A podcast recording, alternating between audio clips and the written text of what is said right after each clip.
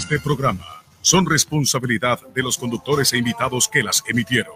Radio CRE Satelital y Cortel SA no se responsabilizan por las mismas. CRE Satelital presenta Master Gol. Master Gol, un programa profundo para hablar de fútbol en serio. Master Gol por CRE Satelital.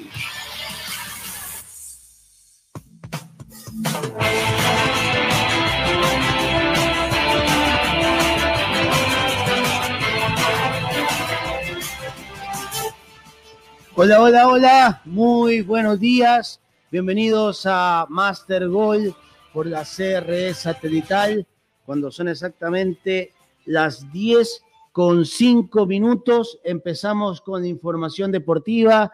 Vamos a vivir todo lo que es una previa de un fin de semana cargado de fútbol. Juegan los tres grandes del país. Eh, la noche amarilla con Barcelona, la noche blanca con Liga de Quito y MD jugará un partido amistoso frente al Guayaquil City. Así que todas esas novedades las estaremos conversando con mis compañeros desde la capital de la República, Fernando Estrada y Juan Diego Cornejo desde Cuenca. El día de hoy eh, nuestro compañero Alfredo Pinargote no se encuentra por un tema personal, eh, sin embargo ya lo tendremos la próxima semana. No sé si ya tenemos a Juan Diego desde Cuenca para saludarlo porque me olvidaba también que existe, hay mucha expectativa, la gente estuvo muy contenta eh, en Cuenca por esa, esa singular forma de presentar al nuevo equipo, la nueva camiseta,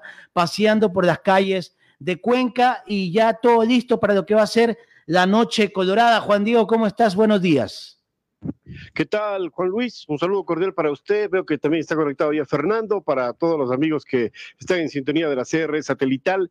Efectivamente, Juan Luis, ayer fue un día especial para el Cuenca. A las cinco y media de la tarde decidieron en un bus de dos pisos, que acá es característico, no funciona para los extranjeros y casualmente es de color rojo. Y ahí estuvieron los integrantes del Cuenca eh, yendo por las principales calles del centro histórico de la ciudad a pesar, mire, de la lluvia, el frío que estamos atravesando en estos últimos días en Cuenca, que es característico, ¿no? Cuando ya está cerca carnaval o es carnaval, la lluvia tiene que estar presente y ahora no ha sido la excepción. Y ayer, a pesar de esto, la gente salió también a las calles, sobre todo en el sector del Parque Calderón, se ubicó la Crónica Roja, que es la barra quizá más icónica que tiene el Cuenca, eh, salió para respaldar, para alentar, y esto, sin lugar a dudas, que hace pensar de que el equipo del Deportivo Cuenca tiene que sentirse totalmente alentado, confiado en que tiene que cumplir un buen papel en este campeonato, porque realmente la afición de Cuenca es una de las mejores del país, si no la mejor, porque la devoción que tiene a su equipo, a pesar de que está a veces en los últimos, eh, en las últimas posiciones de la tabla, disputando el tema de la categoría, pero, pero la gente está ahí apoyando y ayer no fue la excepción. Eh, realmente si ustedes estaban o, hubiesen visto presencialmente el tema, realmente eh, era muy, muy pasional, muy, muy, muy motivante el hecho de ver a tanta gente, sobre todo la llegada de los jugadores del estadio Alejandro Serrano Aguilar, el momento en que hicieron su arribo luego de haber visitado el centro histórico de la ciudad de Cuenca, Juan Luis.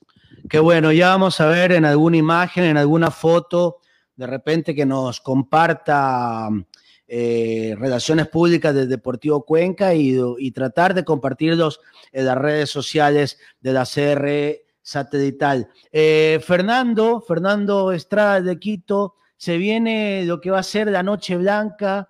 Eh, hay expectativas, los hinchas de Liga esperan una sorpresa con, con la posible llegada de Anderson Julio, no lo confirman, pero tampoco lo descarta la dirigencia. ¿Cómo está Fernando? Buenos días. ¿Qué tal Juan Luis? ¿Cómo estás? Un fuerte abrazo para ti, para Juan Diego, para toda la gente de Cuenca. Qué, qué gusto me da escuchar lo que me dice Juan Diego. La verdad es que siempre he pensado igual, ¿no? Que la hinchada de Cuenca es la más fiel seguidora que puede tener quizás nuestro país. Eh, siempre están ahí, siempre están ahí. Un gran abrazo para toda la gente de Cuenca, que seguramente esta presentación bastante original de, su plantilla 2021 debe haber eh, llenado de, alegría a la ciudad mientras hacían el respectivo recorrido y y lógicamente esto tiene que haber sido hasta un, un motivo para, para salir a las calles y saludar al equipo y, y, que se convierta la ciudad en una fiesta. La verdad es que qué bonito, qué bonito que haya sucedido así, así que un abrazo a toda la gente de Cuenca. Acá con lo que respecto a lo que me dice Juan Luis de, de lo que sucede acá en la capital y lo que va a suceder con la fiesta de Liga Deportiva Universitaria, claro, uno dice la fiesta por, por la alegría que puede llegar a transmitirle eso a los hinchas, pero por nada más, porque no hay asistencia de público, como ya lo hemos manifestado en, en anteriores ocasiones. Veremos en qué momento del año, si es que podemos llegar a volver a tener público en los escenarios deportivos. Eh, pero la verdad es que la expectativa es grande. Y conversando mucho y también leyendo mucho a hinchas también en, en el Twitter, se hacen presentes con sus comentarios y todo, hinchas de liga. La verdad es que están bastante conformes y creen que el tema de Anderson Julio sería como la guinda eh, del pastel, ¿no? o sea, como que sería el cierre eh, de una plantilla muy completa Incluso, mira que algunos piensan que es más completa que la del año anterior. Ojo con ese detalle, que creen que mínimo están a la misma altura y otros creen que es mejor. Otros creen, creen, creen que es mejor y que creen que, que, esta liga incluso le puede ir mejor que el año anterior eh, o que genera más expectativas que el año anterior y eso que la liga del año pasado ya generaba expectativas, generaba eh, confianza eh, y eso que quizás los primeros cuatro meses, cinco meses del año se criticó mucho el juego del, equipo de Repeto y después Liga comenzó a jugar un fútbol eh, bastante vistoso y creo que mucho tuvo que ver con esa primera línea de volantes de Villarroel y, y, Piovi, que, que, son jugadores muy modernos, de mucha dinámica, de buen pie, y creo que a Liga le cambiaron mucho esa dinámica de juego, ese, esos jugadores en particular, ¿no? que se metieron muy rápido en lo que quería Repeto de, de ellos en, en, su esquema. Así que hay mucha expectativa, eh, sí tienen esa ilusión de que Anderson vuelva, eh, no se, se, está dilatando mucho el tema y, no se llega a confirmar si efectivamente se dará o no. Es un buen momento, quizás mañana en esta fiesta blanca, que, que, lo puedan llegar a confirmar y Liga cerraría un plantel de lujo a mi criterio, porque tiene jugadores de mucha calidad, se reforzó con amarilla, llegó este Caprof, eh, que, que, que veremos qué es lo que pueda llegar a aportar pero, pero lo de Anderson cerraría una plantilla que se ha reforzado desde el ofensivo, eh, sabiendo que de paso tienes ahí a un, a un Adolfo Muñoz que está en muy buen nivel, o que terminó quizás en muy buen nivel antes de su lesión, que le valió hasta llamado a selección y ser titular incluso en el partido ante Colombia acá en, la capital. Así que me parece que, que, que, son todo cosas positivas en liga, hay mucho optimismo de cara a lo que se puede hacer este año, pero sí tienen ese mal sabor de boca de cómo terminó la temporada anterior sabiendo lo que había hecho Liga durante la temporada. Así que veremos, la verdad es que eh, hay mucha expectativa en el hincha Albo y mañana seguramente verán en campo qué es lo que puede ofrecer su equipo. Correcto. Eh, a lo mejor Juan Diego o, Fernando mismo, eh, en caso de que no, que Julio no llegue a Liga de Quito, es un jugador que no va a ser tomado en cuenta en su club en México. Eh, y lo más cercano eh, tendría que ser acá en el país o encontrar algún lugar en el mundo donde poder sumar minutos. Eh, no, no, no sería descarado, descartado que llegara a algún otro club capitalino o de repente aterriza aquí en Guayaquil. ¿Qué piensan ustedes? ¿Cómo, ¿Cómo ven el caso de Anderson Julio en el supuesto que no llegue a Liga de Quito y no encuentre, que, no encuentre otro, otro lugar. En el caso de Anderson Julio, eh, le he escuchado declaraciones donde él, si retorna al Ecuador, quiere hacerlo a Liga Deportiva Universitaria. Ahí está también su hermano, eh, la, la, el tema afectivo porque él se formó en la Liga de Quito, está participando en Copa Libertadores y quizá la exposición que tenga a nivel internacional le sirva como para nuevamente dar la catapulta para ir a, no al fútbol mexicano, quizá a fútbol, al fútbol de otro país, a la MLS tal vez, pero yo creo que el, el, tema afectivo y la exposición internacional que va a tener Liga este año haría como para que Anderson se decida por Liga. Eh, yo creería que hasta el momento con lo que ha contratado Liga tiene un equipo eh, parecido al del año anterior, es decir, hablo en, en, calidad, pero si lo contrata Anderson Julio, yo creo que daría un salto de calidad y sería un equipo mucho mejor conformado, Fernando, que, que el año 2020. Sí, es la opinión de muchos hinchas de liga acá, por eso lo comentaba. La gente piensa que sería cerrar una plantilla de lujo. Y te digo, algunos, eh, que no son pocos, ¿ah? Con los que he conversado me, dicen que o tienen esa expectativa de que creen que esta plantilla es mejor que la del año anterior. ah, habrá que ver, pero más allá de eso, yo me pongo a pensar en Anderson y digo, a ver, la verdad es que Anderson, si hay algo que le conviene es volver a liga. Desde todo punto de vista, no sé si desde lo económico, porque hay, hay un tema económico que siempre es el, el que a veces puede llegar a poner trabas, sobre todo pensando en la economía de nuestro país y pensando en que Liga ha dejado claro de que su intención era reducir un porcentaje importante de su presupuesto. Creo que no lo ha conseguido y no lo va a conseguir al, menos al porcentaje que ellos esperaban, que me parece que era un 35%. Me parece que no lo consiguieron, pero algo redujeron de todas maneras en, su presupuesto. Y, yo pensaría que conoce la, la casa, es decir, conoce Liga, muy bien. Está su hermano desde el punto de vista afectivo, como lo decían ustedes.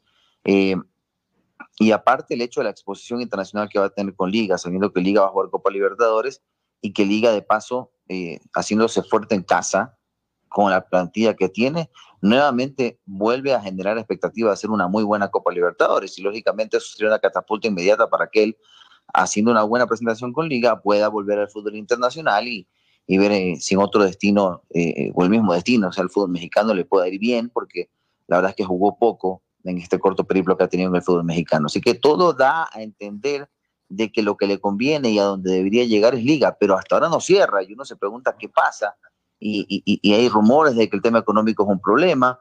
Eh, y yo no sé, pensando en lo que Juan Luis ponía sobre la mesa, si es que no llega a liga, porque es, la, es el escenario que ponía Juan Luis, si no llega a liga, ¿dónde? porque ya en el fútbol mexicano quizás es imposible que encuentre, lógicamente, eh, algún espacio. Y pensando en el país, yo creo que acá en la capital no hay equipo que ni pueda pagarle ni, ni esté buscando jugar en esa posición. Yo no sé si, si Independiente, por ejemplo, necesitara alguien en esa posición, no sé si, se la jugara por él, eh, pero creo que Independiente no está buscando jugadores en esa posición. Ahora, pensando en, Guayaquil, yo creo que a Melec le vendría bien un jugador de esas características. Le vendría bien, pero no sé si Melec esté interesado o esté buscando nuevamente jugar en esa posición. Recordemos que en su momento Ayrton Preciado comentó que en diciembre alguien se comunicó con él comentándole el interés de que vuelva Melec y él dijo que no tenía problema, pero que él pertenecía a este club mexicano y que tenían que arreglarse con, con ellos, ¿no? Eh, pero que de ahí nunca pasó nada. Es decir, Emelec en su momento, en principio, sí buscó cómo reforzar ese costado. Y no sé si ahora el hecho de no poder conseguir el 9, porque hasta ahora no confirma el 9, digamos que Mondaini dijo que esta semana Emelec confirmaría el 9. Bueno, estamos viernes y no se ha confirmado ningún refuerzo como delantero. Entonces, no sé si en esa búsqueda del 9, como no fue fructífera, Emelec de repente vea para allá y diga, bueno, si Anderson arregla con liga, lo busco y de repente me refuerzo por ese costado porque es un volante de buen manejo de pelota, de mucha velocidad y de paso con gol. Así que no le vendría nada mal al cuadro millonario en caso de que llegase a estar interesado. Y en el resto del país creo que es complicado. Por ahí hablábamos tal vez eh, que el Cuenca le faltaba un, otro jugador, un delantero eh, más explosivo, o el mismo caso de Guayaquil City. Bueno, el Guayaquil City está tirando la casa por la ventana, no, no sería nada raro, pero sería un tema eh, bastante comentado, ¿no? Pero la verdad, eh, creo que para que Anderson, Julio, vuelva a encontrar ese nivel para que en algún momento también sea considerado la selección, lo más cercano creo, lo veo acá, lo veo jugando en su tierra, eh, pero no sé si sea factible y, por qué no, como, como lo decíamos eh, al inicio del programa, sea la sorpresa de este sábado cuando Liga presente su plantel ante el Macará en la Noche Blanca. Juan Diego, no sé cómo ves tú esta situación. Sí, yo creo que podría ser esa la sorpresa que presente la dirigencia de Liga de Quito para la Noche Blanca porque mm, obviamente que, mm, a ver, los empresarios, ¿qué es lo que hacen? Muchas veces cuando a sus jugadores les va mal en algún equipo de otro país, lo que hacen es retornarlo al equipo donde tuvo su mejor momento futbolístico para que vuelvan a recuperar ese nivel y nuevamente tener esa exposición. Miren que Andrés Julio tendría mínimo seis partidos en Copa Libertadores de América, porque Liga está directamente en la zona de grupos. No es que va a avanzar en una sola fase, como el caso de Independiente o de, o de Católica. El tema va porque tendrá seis cotejos y allí obviamente va a tener la ocasión, teniendo eh, la confianza de su director técnico, en este caso de Repeto, la oportunidad de nuevamente volver a ese nivel que tanto entusiasmó a la gente acá en el país. Y Anderson Julio fue un jugador que dio mucho espectáculo. Yo creo que desde el punto de vista, eh, a veces dicen que hay que perder para ganar. Y creo que los empresarios piensan de esa manera. Eh, perder plata, en el caso del sueldo, para nuevamente exponerlo y lanzarlo nuevamente a una, a una exposición internacional. Entonces yo creo que por ahí iría el tema y, creo que sí podría ser la sorpresa del día sábado, Fernando. Eh, Juan Luis, el tema de que Anderson pueda ser presentado en la Noche Blanca ante el equipo de Macara mañana. El día, el día de hoy, escuchando una, una radio colega capitalina, entrevistaban a un directivo de liga y este señalaba entre algunas cosas de lo que va a ser eh, esta, yo le llamo fiesta, porque más que mal eh, la gente se reúne a ver a su equipo, es verdad, no estás en el estadio, pero a veces eh, se ha vuelto más familiar esto, porque antes normalmente el hombre se iba solo al estadio con los amigos, era un porcentaje pequeño que fuera una pareja con sus hijos, y, y ahora te paras frente al televisor, te sientas frente al televisor, te pides una pizza, te pides cualquier cosa, unos piqueos, unas colas, y te sientas con, con toda la familia, con los abuelos, con todo el mundo a disfrutar el fútbol. eso ha sido lo bueno de, de toda esta pandemia. A veces hay que encontrar las cosas buenas, no todo es malo. Claro, lo malo es, por ejemplo, que decía este directivo, que diga de Quito dejaba de recibir aproximadamente 500 mil dólares de taquilla por lo que era, por lo que va a ser esta noche blanca. Sin embargo, dice que gracias a los sponsors, toda esta situación se puede eh, manejar o, digamos, financiar. Otro, otro punto es que estos eventos no van a ser, eh, digamos, eh, para para que la gente los viva en vivo, sino que van a ser prácticamente programas de televisión, van a ser una especie de, reality. Liga de Quito tiene pensado eh, introducir cámaras en el camerino y mostrar todos esos detalles que a lo mejor nosotros como periodistas los hemos vivido, eh, pero los hinchas no. Entonces van a estar desde el momento que llega el jugador, que, se pone de uniforme, que escucha la charla técnica, que están en los túneles y van a salir, y todo eso, tener acceso, eh, el hincha va a ser algo interesante. Obviamente, no es lo mismo que estar en el estadio. Yo sé que el estadio es un tema eh, sublime, algo muy diferente. Solamente los que han ido lo pueden entender. Hay gente que le encanta ver el fútbol por televisión. Pero creo que darle ese, ese condimento a estas transmisiones, que no sea solamente el partido, algo le va a marcar una diferencia a Fernando, ¿no? Sí, sin duda. A ver, eh, dentro de, de la realidad que vivimos, creo yo que, hay cambios que se han venido, dando, se han venido dando y, yo creo que de a poco la gente ha, ha, logrado ir entendiendo, a pesar de que le gustaría otra cosa, eh, ha logrado ir entendiendo de que hay que acomodarse a los tiempos y hay que acomodarse a las circunstancias y, ya pasa a ser otro tipo de plan, ¿no? Pasa a ser otro tipo de plan y yo me pongo a pensar en, en toda esa gente que quiere ver a su equipo eh, en el campo y que no puede y ahora tiene que hacerlo de otra manera y sobre todo cuidándose dentro de la realidad que vivimos. Creo que estamos claros de que comienzan a cambiar los planes y hasta cierto punto eran planes que no hacías necesariamente con tu familia. Necesariamente no los hacías con tu familia porque era muy común que te reúnas con amigos y de repente para ir al estadio o cuando jugaban de visitante para ver el partido. Y ahora la verdad es que desde ese punto que tú tocas, eh, a mí la verdad me, genera mucha ilusión que la familia en sí ecuatoriana, hincha de X o Y equipo, eh, se reúna a ver a, su club jugar, eh, uniéndose de esa manera entre ellos como familia y al mismo tiempo eh, haciendo de esto, pues lógicamente, una costumbre más familiar y, conociendo un poco más cómo ve ese familiar con el que a lo mejor no discutías mucho de fútbol, cómo ve eh, lo que sucede en el campo, ¿no? La verdad es que, no sé, me parece que si bien es diferente, no quiero pensar que es mejor o peor, más bien quiero pensar eso, que es diferente y que puede generar otro tipo de sensaciones a sí mismo positivas. No sé si Juan Diego tú lo ves así, pero la verdad es que yo sí me quería estacionar ahí eh, en lo que puede llegar a, a esto generar desde lo familiar y emocional. Por supuesto, Fernando siempre va a ser emocional este tipo de, eventos que se dan. Mire, eh, hay, hay, una nota que dio Santiago Jacome recién hace una hora sobre el tema de Anderson Julio para abonar un poco más al tema y quizás cerrarlo ya en esta primera media hora. Textualmente lo que dice Santiago Jacome, el tema de Anderson Julio al inicio era una opción muy viable. En el camino aparecieron equipos interesados y subió el costo del jugador. Sería una solución en varias posiciones y que conoce el club y cerraríamos las contrataciones. Es decir, eh, más o menos él señala que, está difícil el tema desde lo económico porque hay equipos ya interesados, pero que sigue siendo opción y sería el único jugador que contrataría Liga ya para cerrar contrataciones de este año. Eh, yo le diría un 50-50 en el tema de, de Julio Juan Luis, que llegue a Liga Deportiva Universitaria con esta declaración que acaba de dar Santiago Jacome para una radio de Quito. Pues sí, hay que, hay que esperar, hay que esperar definitivamente si hay sorpresa, no hay sorpresa.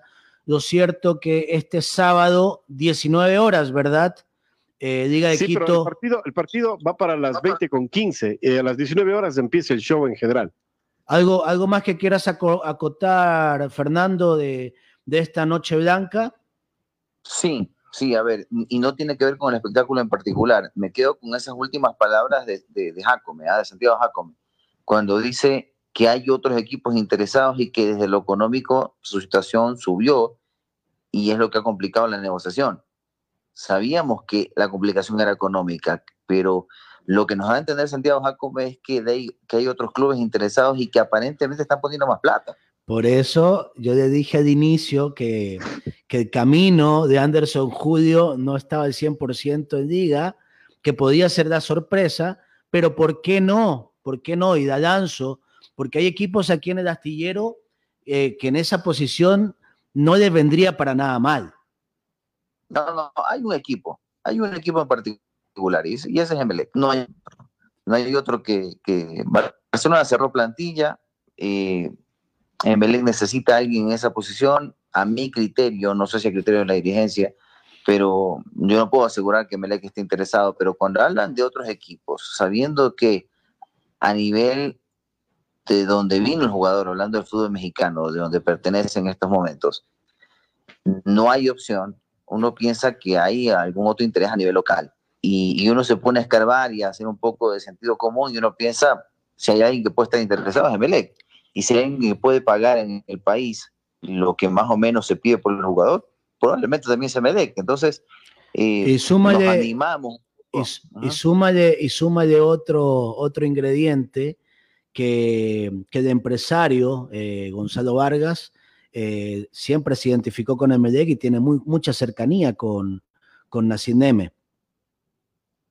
Sí, sí, sí, tiene muy buena relación. Es más, mira que que a pesar de, manejar a, los Julio, porque a los dos los maneja Gonzalo, eh, tuvo un par de choques con, con, Esteban Paz, ¿no? Que públicamente dio declaraciones eh, hablando mal del representante del, jugador y en este caso de otro jugador también que en su momento tuvo alguna cercanía con Liga y que también lo manejaba Gonzalo Vargas. Entonces, eh, Gonzalo sí es verdad, tiene cercanía con el cuadro azul, eso no hay cómo negarlo, y, se podría abrir una posibilidad por ese, por ese lado. Entonces yo entendería que si sobre la mesa pone lo económico y lo que quizás le conviene más en lo deportivo, en lo, emocional, en lo personal, yo pensaría que Anderson si llega a decidirse por liga, porque ese es el camino que al menos yo creo que le conviene, no necesariamente todo eso juega, pero creo que también tiene, tiene peso, más allá de que esto es un negocio y lo económico también pesa. Yo creo que si llega a Liga, Jaco me deja claro de que sería rechazando propuestas más importantes en lo económico de las que tienes con Liga. No, Liga no se va a salir de su presupuesto. Correcto, tenemos unas recomendaciones con Juan Diego, nos vamos a un pequeño corte y regresamos aquí en Master Gold. Así es, gracias a Ochoas Sport, punto de venta autorizado de la marca italiana Lotto. Allí encuentra toda la indumentaria de Deportivo Cuenca para toda la familia. Además, tenemos una variedad de calzado en las mejores marcas como Reebok, Adidas, Nike, Puma, Skechers y más. En Ochoas Sport, en la ciudad de Cuenca, estamos ubicados en la Avenida de las Américas, junto al Coral Centro.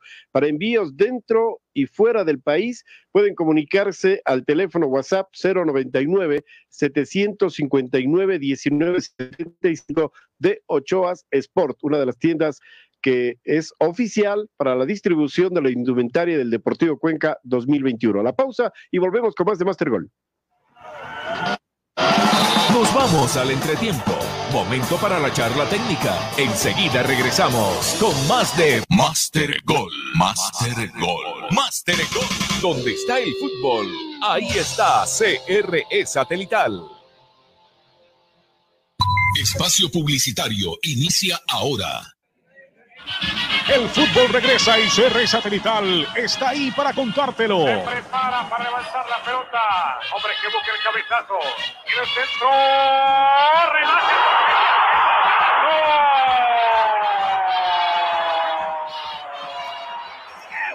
Para cobrar ese tiro libre.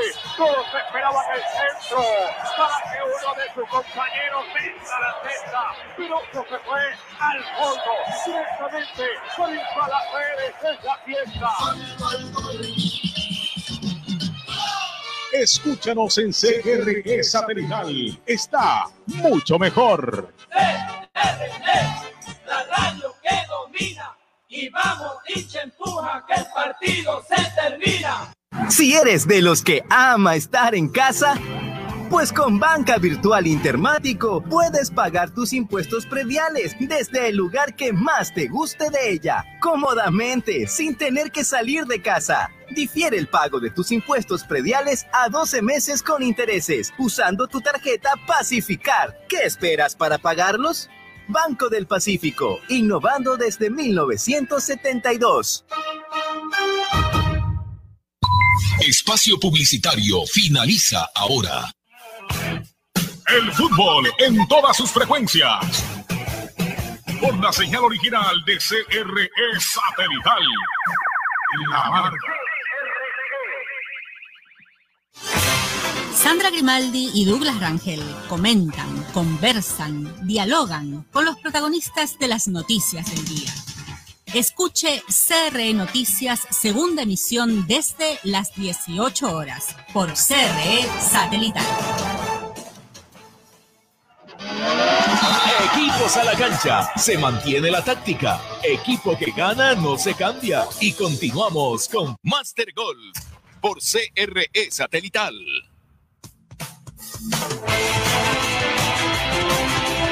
Correcto, seguimos aquí en Master Goal cuando son las 10 con 33 minutos y nos venimos aquí al astillero a hablar de lo que va a ser la Noche Amarilla, el evento que ha programado la dirigencia del campeón ecuatoriano. El día de ayer hicieron una rueda de prensa y entre algunas cosas anunciaron eh, la renovación por un año más de Matías Oyola y detalles de lo que va a ser la llegada de Javier Macherano con algunas actividades que va a realizar el, gran jugador argentino que defendió la camiseta del Barcelona español, de la selección albiceleste, y que obviamente se va a poner de indumentaria canaria. Eh, Juan Diego y Fernando, eh, no sé qué quieran aportar de lo que va a ser esta noche amarilla y creo que es una noticia importante que llena de, alegría, sobre todo a los hinchas que, que se identifican mucho con, con, un tipo como Matías Oyola. Eh, Fernando. Bueno, lo de Matías era un tema que, que, estaba al caer, ¿no? Básicamente lo que le han dado oficialidad al tema y, me parece eh, que esto se iba a dar tarde o temprano por, por, las declaraciones que ya había dado durante algunos, eh, algunos eh, días atrás o quizás un mes atrás, y ya venía hablando eh, el Beto, Aquiles, hablando de, de qué podía pasar con, con, con, Matías, y Matías seguía siendo parte del equipo y seguía siendo parte de la pretemporada.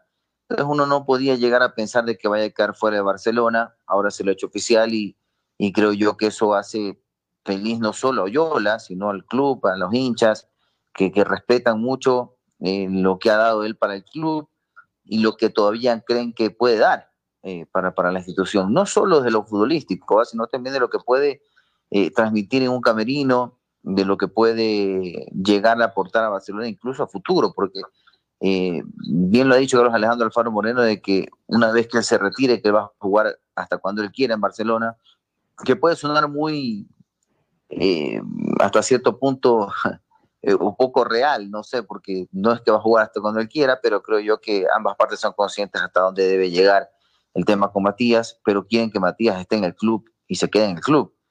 Y la familia de Matías está muy contenta acá en el país. Entonces, a mí me hace pensar que los caminos de Yola y Barcelona están eh, relacionados aquí a un futuro eh, largo.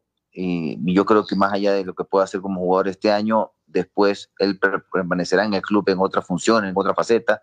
Y, y creo yo que hace bien Barcelona de todas maneras, sabiendo lo que él representa para el club, eh, en renovarlo, en, en renovar la confianza en él porque va más allá, mi criterio, de lo futbolístico. Barcelona tiene muchos jugadores en esa posición y quizás Oyola va a tener más o menos minutos que el año anterior, pero no serán demasiados tampoco, no va a ser el protagonismo de otros años, pero, pero creo que le aporta eh, mucho más que eso a este Barcelona ahora y a futuro. Juan Diego, ¿qué opinas tú?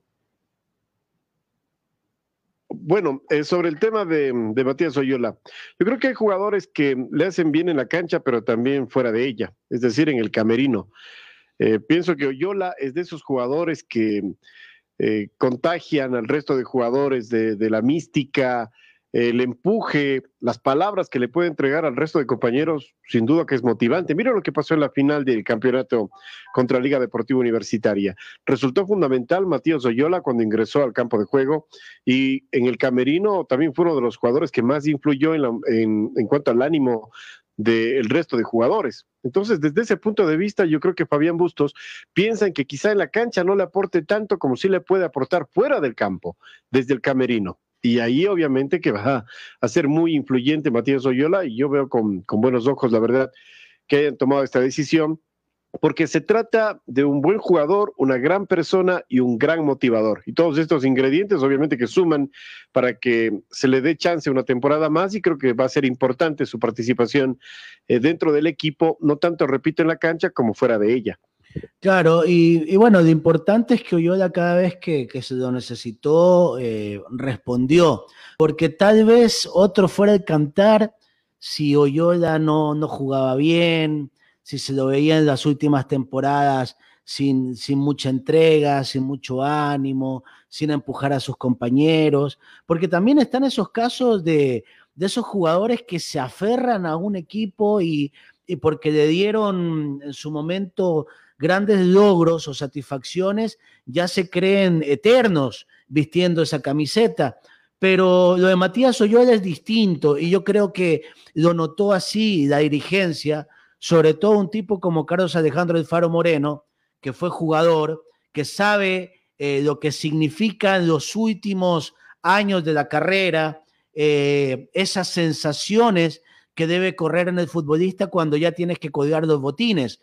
Y seguramente él lo vivió y, siente o, ve eh, como si fuera un espejo el caso de Matías Oyola en él. Entonces yo creo que por ahí viene esta decisión que seguramente tienen que haber arreglado bien la parte económica. No creo que deban a pagar mucho ni tampoco poco pero lo importante es que Oyola, como lo dice Juan Diego y como lo dice Fernando, es un, es un aporte eh, en la interna del equipo. A veces necesitas a ese líder, necesitas a ese tipo que te, que te lance esa, esa retada de confianza. Y, y Oyola yo creo que es de esos. Eh, son más, es, es, de los casos de los jugadores que, que más suman que restan, porque a veces las plantillas también tienen problemas internos, que se habla, que la trinca, que se habla de estas cosas que, que, que, que a veces dividen al equipo. Yo siempre lo he visto a Matías Oyola como un jugador que suma. A veces cuando estaba en los malos momentos en Barcelona, él salía a, dar eh, él salía a poner el pecho contra las balas y decir, bueno, sí, nos están debiendo, pero nosotros no vamos a dejar de sudar, no vamos a dejar de poner, porque Barcelona es un equipo grande y todo lo que ha representado Matías Oyola eh, en el pasar de los tiempos, creo que se ha ganado de más esta, esta renovación y, ahora va a tener la oportunidad de, compartir con, con un compañero que cuando recién comenzaba este camino en el fútbol, se vuelven a topar uno con un éxito impresionante como, como, como lo que fue Macherano, y él, por supuesto, con, con distintos caminos, ¿no? Pero no deja de ser importante también lo que ha conseguido Matías Oyoda con, con Barcelona, Fernando. Sí, sí, sí, correcto. Acá estaba leyendo los mensajes de la gente que, que nos escribía al respecto, eh, barcelonistas, que acá, eh, en general, básicamente, porque tengo algunos mensajes, hacen sentir su, su cariño para Matías, ¿no? Que se quede mil años más, decían por acá. La gente está contenta, la gente está contenta que se quedó eh, Matías creo yo que, le ha dado mucho a Barcelona, consiguió cosas importantes con Barcelona. Y, bueno, veremos en lo futbolístico este año qué pasa, ¿no? Pero, pero creo yo que esta es una noticia que hizo feliz a todo el barcelonismo en general. Creo que nadie está, o muy pocos estarían en la oposición de que se haya quedado. Eh, sabemos cuál es la función. Algo importante también que se, que, se dijo ayer es lo de la renovación de... Eh, ah, me volvió ahorita con el, con, el nombre. Ah, con el volante que ahora va a jugar de central. Con Gabriel Márquez. Márquez, Márquez, Márquez, que lo han confirmado, que ha renovado con Barcelona. Eh, y bueno, tendrá su función como central, aportará y competirá como central, ya no como volante de primera línea. Así que eh, creo que Barcelona cierra una, una plantilla bastante completa. pero ¿quién, dice, ¿quién dice que va a competir como defensa? ¿El técnico Bustos? Bueno, esto lo dijeron ya en su momento Aquiles Álvarez y Carlos Alejandro Foro Moreno, incluso una entrevista que le hicimos acá eh, a, Carlos Alejandro, y él manifestó de que era una conversación que habían tenido ya con el jugador y que ambas partes estaban de acuerdo, que era incluso una propuesta que había nacido de él, como para competir atrás, jugando como central. Eh, no sé si es un tema porque los años pasan y ya comienza a ver de que una, en una función te cuesta más que en la otra y, y bueno, y Márquez quizás demostró que, que como central tiene que aportarle también al equipo y Barcelona también lo puso hasta cierto punto, no como una condición, sino como un plan también entre el jugador y, el, equipo, de que él compita eh, más como central que como volante. Si lo, se lo llega a necesitar como volante, bueno, se lo puede utilizar sin ningún tipo de inconvenientes, pero que atrás también podría aportarle un Barcelona que, a pesar de que o, que considera que puede ser una puerta atrás, a pesar de que se reforzó también con León, que llegó, así que Barcelona en principio tiene cinco o seis centrales. Es que por eso pregunto, porque Márquez, su primera temporada, él llegó pues como, como central. Y personalmente creo que, que quedó debiendo en esa posición. Después le reinventan la posición y se convierte en un jugador fundamental. Pero por eso, por eso preguntaba si, si ya está considerado como defensa, no creo que el técnico Bustos eh, haya tomado esa, esa decisión tan drástica. Yo creo que Márquez, recuperándose de su lesión, eh, puede tranquilamente volver a ganarse ese puesto en, en, la parte media. Porque como central, Juan Luis podría ser la tercera opción. Porque miren, William Riveros de cajón va como titular. Así es. A ver, ¿quién, quién lo acompañará? Sería o León, Neymar y recién Márquez llegaría a ser la tercera opción. Eh, de ahí como volante, eh, en su posición también hay muchos jugadores. Es decir, Gabriel Márquez va a tener que lucharla duro para obtener titularidad, cosa que de inicio no creo. Pero si va como zaguero central, me parece que será la tercera opción. Correctísimo. Eh, también recuerda está Joshua Quiñones, está Brian Caicedo, así que, bueno, hay que ver en qué, en qué posición finalmente todavía se tiene que recuperar Gabriel Márquez. Así que hay que tener un poquito de paciencia. Estamos leyendo un par de mensajitos. A ver, dice... Eh, hoy, buenos días a todos los del panel. Al parecer la noche amarilla iba a estar espectacular. Lástima que no va a haber público si no hubiese sido fiesta completa. Esto lo dice Wilder Zambrano desde Quito. Bendiciones a todos. Y él también nos señala que Matías Oyola es una institución dentro de una institución y lo que más le sobra es personalidad. Por eso es un ídolo. Así que un abrazo a Wilder Zambrano que nos escribe desde la capital de la República. ¿Algún detalle más que, que podamos aportar, Juan Diego? Sí.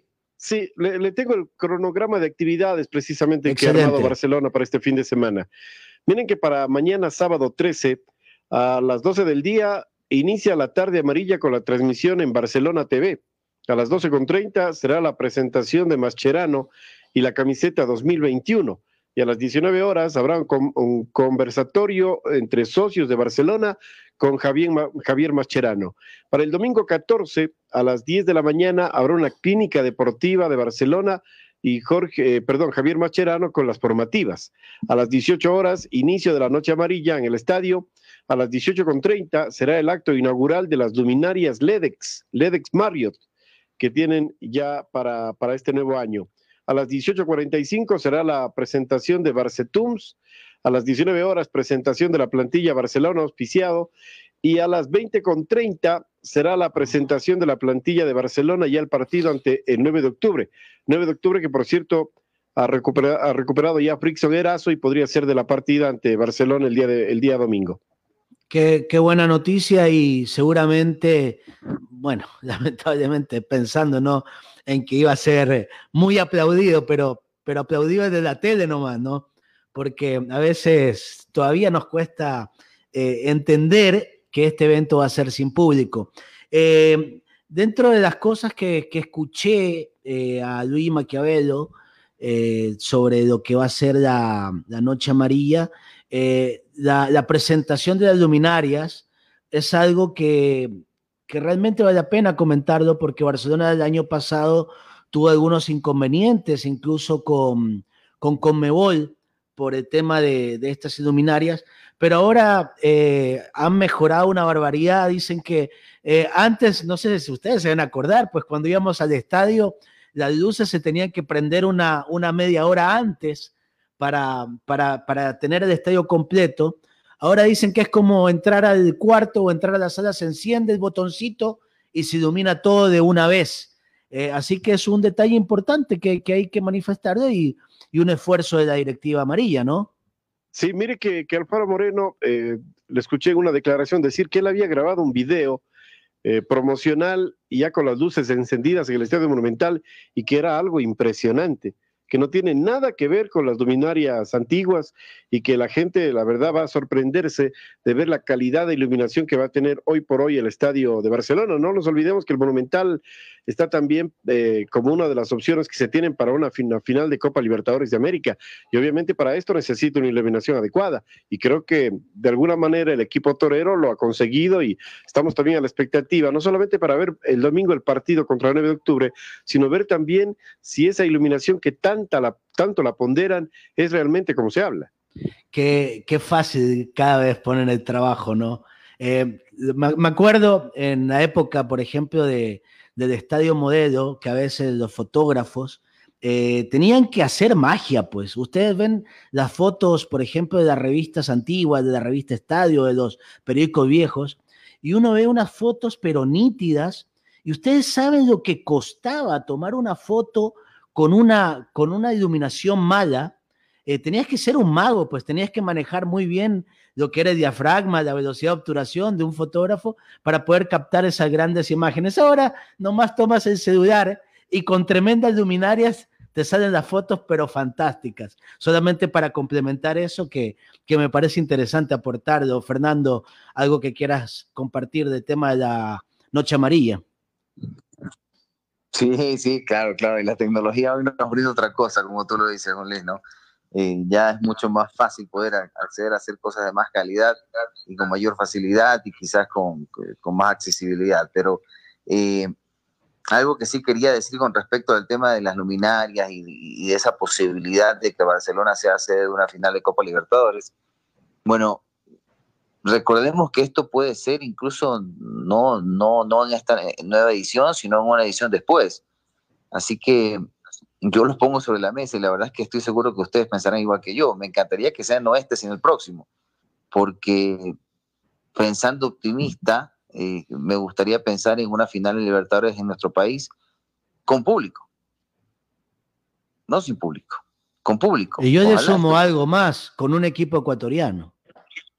Sí, bueno, sería, sería espectacular, ¿no? Sería espectacular que, que sea con, con equipo ecuatoriano. Mira que los brasileños quizás tuvieron su final soñada en Brasil, en el Maracaná, con dos equipos brasileños. Desgraciadamente, el partido, el partido salió terrorífico de, baja calidad. Y, lamentablemente en Río, porque los dos equipos eh, pelean el campeonato paulista, hubiera sido mejor que la final hubieran jugado en el Morumbí o en el Paicambú, pero bueno, eh, fue una final mala realmente. Sí, sí, sí, no, no, no salió bien y de paso después Palmeiras termina siendo un papelón en el Mundial de Clubes, pero, pero sería eso ya un escenario muy soñado, ¿no? Que sea un equipo ecuatoriano y ya después la gente le pondrá peros al tema, si llega a ser un ecuatoriano y me invento es liga, o es Independiente, por decirte otros nombres, y no es Barcelona, la gente dirá, no, pues tenía que ser con Barcelona, pero a ver, que haya un equipo ecuatoriano ya sería demasiado sueño, pero eh, eh, es, es, es, realmente un sueño que creo que comparten todos, que acá en el país eh, se dé una final de un torneo continental, Copa Libertadores o Copa Sudamericana, porque vemos que, el estadio de liga también tengo entendido que está postulado para, o iba a estar postulado para tener final de Copa Sudamericana. Bueno, justamente estaba leyendo una nota que publica el portal de, ESPN, e que Fabián Bustos señala que el objetivo de Barcelona es llegar a las semifinales de Copa Libertadores. Eh, ¿Qué opinan ustedes? Bueno, de mi parte, yo creo que tiene un equipo como para llegar lejos de la Copa, le digo. Eh, eh, armado un conjunto que mantiene una base, es decir, ya saben la forma como juega el Bustos, hablo de los jugadores, creo que ellos ya tienen metida la idea de Bustos en la cabeza y, con, los, con los refuerzos que ha contratado, yo creo que, Barcelona podría llegar lejos. No creo que sea una, una utopía en este momento pensar de que el equipo guayaquileño nos pueda dar una gran satisfacción a nivel de la Copa Libertadores de América. ¿Sabe que tengo plena confianza en lo que Barcelona puede hacer en esta Copa? Es más, que deseo fervientemente que la sola de grupos empiece, porque lo veo tanto a Liga cuanto a, Barcelona eh, compitiendo de buena forma en este, en este torneo y la verdad pienso que los dos equipos podrían llegar lejos. Te la pregunto así, Juan Diego, si a Barcelona repite el mismo grupo del año pasado, con este plantel, ¿la puede pelear? Yo creo que sí. Yo creo que sí, porque Lamentablemente, eh, miren que Barcelona tuvo tres etapas para llegar a la zona de grupos donde actuó muy bien, luego hubo la para del tema de la pandemia. Yo creo que todo eso le terminó complicando a Barcelona como para que haga una buena fase de grupos. Ahora va a tener la ocasión de no tener tres fases previas, sino meterse de lleno. Eh, con un equipo que ya está consolidado en su idea futbolística, con los refuerzos que ha tenido, confío plenamente que si se volviera a repetir el grupo, Barcelona sería otra cosa. Fernando, ¿no crees que de repente lo que dice Juan Diego, eh, tomando en cuenta que Barcelona, eh, jugando etapas previas, como quien dice, va ganando ritmo de juego, o, arrancar en etapas previas te desgasta más? ¿Tú, ¿Tú cómo ves lo que dice Juan Diego? A ver, de que hay más desgaste y más desgaste, pero una temporada que recién está arrancando eh, y uno entiende que los jugadores saliendo una pretemporada podrían llegar a estar un poquito pesados, duros, pero, pero la continuidad del ritmo a mí me da a entender que uno llegaría mejor a la fase de grupo, ¿no? Yo no creo que sea que haya pasado por ahí el tema de que Barcelona no haya podido hacer una fase de grupos. Yo creo que pasó porque le tocó un grupo muy difícil, un grupo bravo, donde la mayoría de los que estaban eh, eran eh, rivales muy complicados y uno que otro tenía mucha mejor plantilla que Barcelona, ¿no? Eh, mira que mismo Independiente le dio muchísimos problemas, siendo un rival muy conocido a nivel interno acá, y, y, Junior también, y bueno, ya ni hablar de Flamengo. La verdad es que le tocó un grupo muy duro a Barcelona y fue un grupo que quizás terminó evidenciando que un Barcelona eh, que no tenía demasiadas respuestas a nivel internacional eran más notorias y, y, Bustos terminó sufriendo lo que, lo, que, lo que sufrió todo el año, porque Bustos sufrió de no tener eh, en el banco recambios que le permitan cambiar un poco las cosas en campo, ¿no? Y, que, y buscar alternativas válidas. Y me parece que eso terminó pesando y, y Barcelona terminó quedando eh, muy rápidamente fuera de posibilidades de clasificar. Más allá que muchos mantuvieron la esperanza hasta el final, yo no lo veía ni futbolísticamente e incluso matemáticamente, por más que, existía la posibilidad, había que tenían que pasar muchas cosas que a mi criterio no eran muy lógicas ni de darse eh, para que Barcelona clasifique directamente a la siguiente etapa y, mira que Barcelona no terminó entrando ni siquiera en la Copa Sudamericana. Entonces, eh, me parece que hoy, eh, más allá de no jugar fases previas, Barcelona ya con un plantel mucho más completo, con, con, bastantes alternativas, como le hemos dicho, en distintas posiciones, y, ahora Bustos tendrá que, con ese equipo mejor reforzado, enfrentar eh, la fase de grupos directamente. Ojalá sea un, un sorteo menos, menos complejo, porque el, anterior, como les dije, fue muy complicado el grupo, eh, pero yo un grupo competitivo, mientras no sea demasiado duro, como muchos lo denominaron de la muerte del año anterior, Barcelona tiene con qué competir, al menos en principio. Y Bustos tiene esa gran responsabilidad de que esa plantilla que le han armado, sí, con el presupuesto que quieran, sea mucho, sea poco, lo que ustedes consideren, eh, pero creo yo que tiene esa responsabilidad de, ponerlo a competir a ese nivel, porque estoy seguro que, el hincha canario también ya espera eso, ¿no? que Barcelona a nivel continental ya disputa algo importante.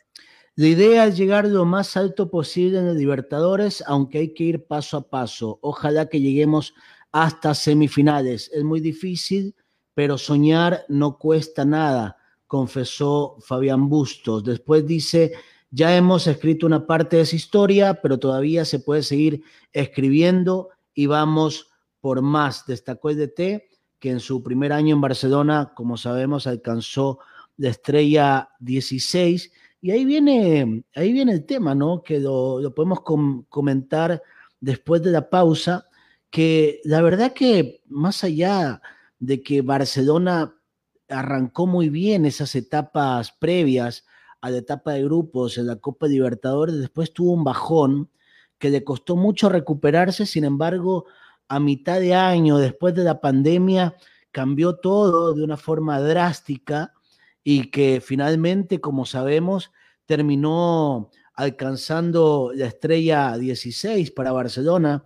Sin embargo, tampoco es que había variado mucho el plantel. Y ahora, en comparación con el año pasado, obviamente se ha reforzado, pero con la misma base. Entonces, es un tema que, que todavía no, nos dejó ese sinsabor de que su participación en la Copa Libertadores, con esas tres etapas fantásticas que tuvo, eliminando incluso a Cerro Porteño con estadio lleno, eh, realmente nos, nos deja nos deja esa duda. Pero por supuesto hay revanchas y como lo dice el técnico Fabián Bustos, esperan esta temporada llegar a la semifinal de la Copa Libertadores de América. No sé si quieras aportar algo más, Juan Diego, sino para hacer la, la segunda, la segunda pausa.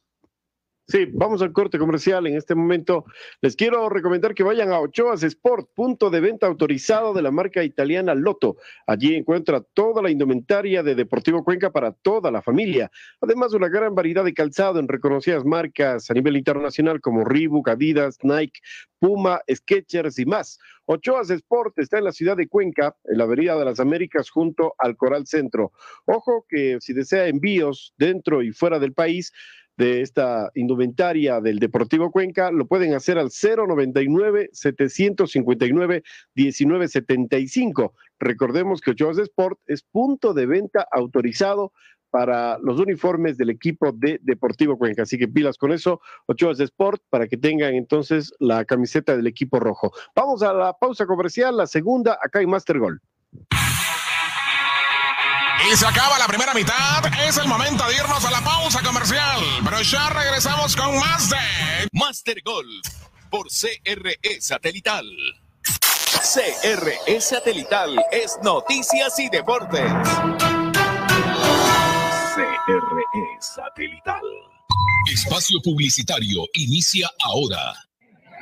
En CRE Satelital conversamos de deportes porque lo sentimos, lo vivimos. La acción es muy rápida, del centro hacia la izquierda, hace lo correcto, levantar la cabeza una vez que ya la defensa está totalmente desacomodada y poner un pase que lo convierte en golazo por la forma en que le pega de zurda y la pone en el ángulo. En el ángulo es una definición espectacular por cómo la pelota entra en ese ángulo tan difícil.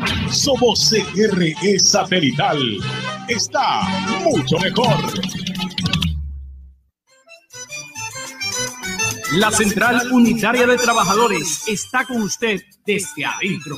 Los sábados por CRE Satelital, la Central Unitaria de Trabajadores y su presidente, el abogado Richard Gómez, presenta desde adentro un programa de entrevistas con personajes y charlas importantes sobre temas laborales. Desde adentro, con la conducción de Sandra Grimaldi. Los sábados, 10 de la mañana. Trabajar con fe y esperanza.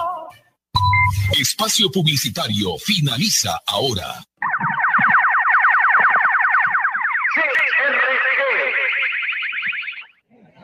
En CRE Satelital conversamos de deportes porque lo sentimos, lo vivimos. La acción es muy rápida, del centro hacia la izquierda, hace lo correcto, levantar la cabeza una vez que ya la defensa está totalmente desacomodada y poner un pase que lo convierte en golazo por la forma en que le pega de zurda y la pone en el ángulo. En el ángulo es una definición espectacular por cómo la pelota entra en ese ángulo tan difícil. Somos CRE Satelital. Está mucho mejor.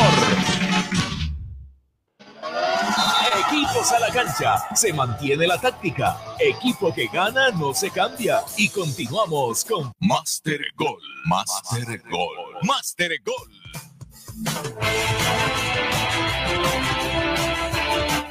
Seguimos aquí en Master Goal y, y bueno, eh, continuando algo más de Barcelona, no sé si ustedes, compañeros, tengan la posible alineación que utilizará Fabián Bustos para el partido de, de la noche amarilla. Me lo confirman, si no, se las puedo dar yo en este momento. Hágale. A ver, bueno, eh, en el arco estaría Javier Burray, Pedro Pablo Velasco por derecha, Darío Aymar, William Riveros y Mario Pineida. En el centro, aquí está lo interesante, Bruno Piñatares y Javier Macherano. Michael Hoyos, Damián Díaz, Emanuel Martínez y Carlos Garcés. Con la presencia de Macherano realmente eh, hace ver un equipo de ensueño, Fernando y Juan Diego, ¿no?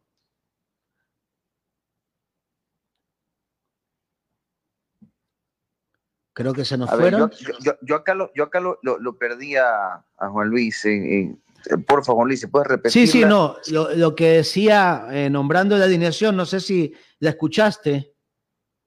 A mí se me cortó prácticamente la mitad. A ver, te la repito, te la repito, ver, para que vayan, para que vayan analizando. Burray, Velasco, Aymar, Riveros, Pineida, Bruno Piñatares, Javier Macherano, Michael Hoyos, Damián Díaz, Emanuel Martínez y Carlos Garcés. Te decía, para mí un equipo de ensueño, no sé ustedes. Sí, sí, claro que sí, claro que sí. Yo había escuchado solo hasta la, hasta la defensa y hasta ahí todo me parecía muy normal, ¿no? Pero ya en el medio campo, Lando Piñatares junto a Mascherano, eh, más adelante Hoyos, que fue uno de los jugadores que recién llegó y que tuvo una, temporada bastante buena y regular con su equipo anterior. Eh, Damián Díaz, que sabemos lo que es Díaz en Barcelona, Manuel Martínez, que, es un hombre que aparece cuando a veces otros desaparecen y que me parece que ha mostrado un buen nivel en Barcelona. Y ojo, creo que no ha llegado a su techo en Barcelona, creo que va a dar más. Eh, y Garcés, que llegó como el refuerzo. Ahí viene uno de los mayores problemas para Bustos, ¿no? Porque llegó él, llegó Mastriani, y uno dice, bueno, si va a jugar con un solo punta, puede sonar muy injusto que uno de los dos quede sentado. Y, muchos planteaban si podía jugar con dos puntas o no, como lo hacía en su momento en el Delfín con Tuca y con Garcés, eh, y buscar otro esquema que le convenga para poder tener los dos en campo. Pero en principio, si uno entiende que la alineación podría ser esa, eh, parecería que la intención de Bustos es no resquebrajar lo que viene haciendo y, e intentará jugar con un solo punta y tendrán que disputarse y será circunstancial, no que jueguen dos, pero yo creo que, va a intentar mantener lo mismo que venía haciendo el año anterior. Ahí, ahí en, en este 11 Barcelona, lo que ha venido mostrando Bustos, eh, hay, por lo menos la, la, defensa está marcadita, de repente alternando Castillo con Velasco, pero no quiere tocar a, a Riveros y a Aymar, por lo visto. Y entonces, eh, la inclusión de León va a ser difícil. Y la otra, bueno, ahora va el invitado, Macherano, pero el acompañante de Piñatares, porque es Piñatares y alguien más. Entonces vamos a ver si va a ser Molina, si va a ser Carcelén, si de repente va a ser Oyola. Y la otra posición también que la pueden estar peleando, pero yo creo que es un, por un tema más de, de físico, de que esté bien, es que esté Damián Díaz por, por López. Creo, si no, de ahí ya está todo clarísimo lo que va a plantear Fabián Busto, Juan Diego. ¿Está Juan Diego o, o se nos ha ido? Ya vamos a, a, revisar. En todo caso. Sí, acá, acá estamos, acá estamos, a ver, con Luis. Te escuchamos, ¿alcanzaste Sí, a este- escuchar la pregunta? Sí, sí, sí. Ok. Eh, Sabe que yo manejo la alineación de Barcelona, pero con esta defensa, con Castillo, Aymar, Riveros y Pineida. Si no me equivoco, usted la maneja con Velasco. Exactamente. Sí, porque acá lo tengo yo con Castillo, Aymar, Riveros y Pineida. Efectivamente, Piñare, eh, Piñatares, Mascherano, Hoyos, Díaz, Martínez y Garcés. Coincidimos, excepto en, en el tema de Castillo. Eh, yo sí le pongo una incógnita a la presencia de Michael Hoyos, que, a ver, él nació futbolísticamente y vino acá al país en Deportivo Cuenca. Y lo hizo de Luego gran fue- forma. ¿ah? Claro, y de ahí fue al equipo de Guayaquil City, eh, pero habrá que ver si es que le alcanza la capacidad de Hoyos como para rendir en Barcelona y para destacar.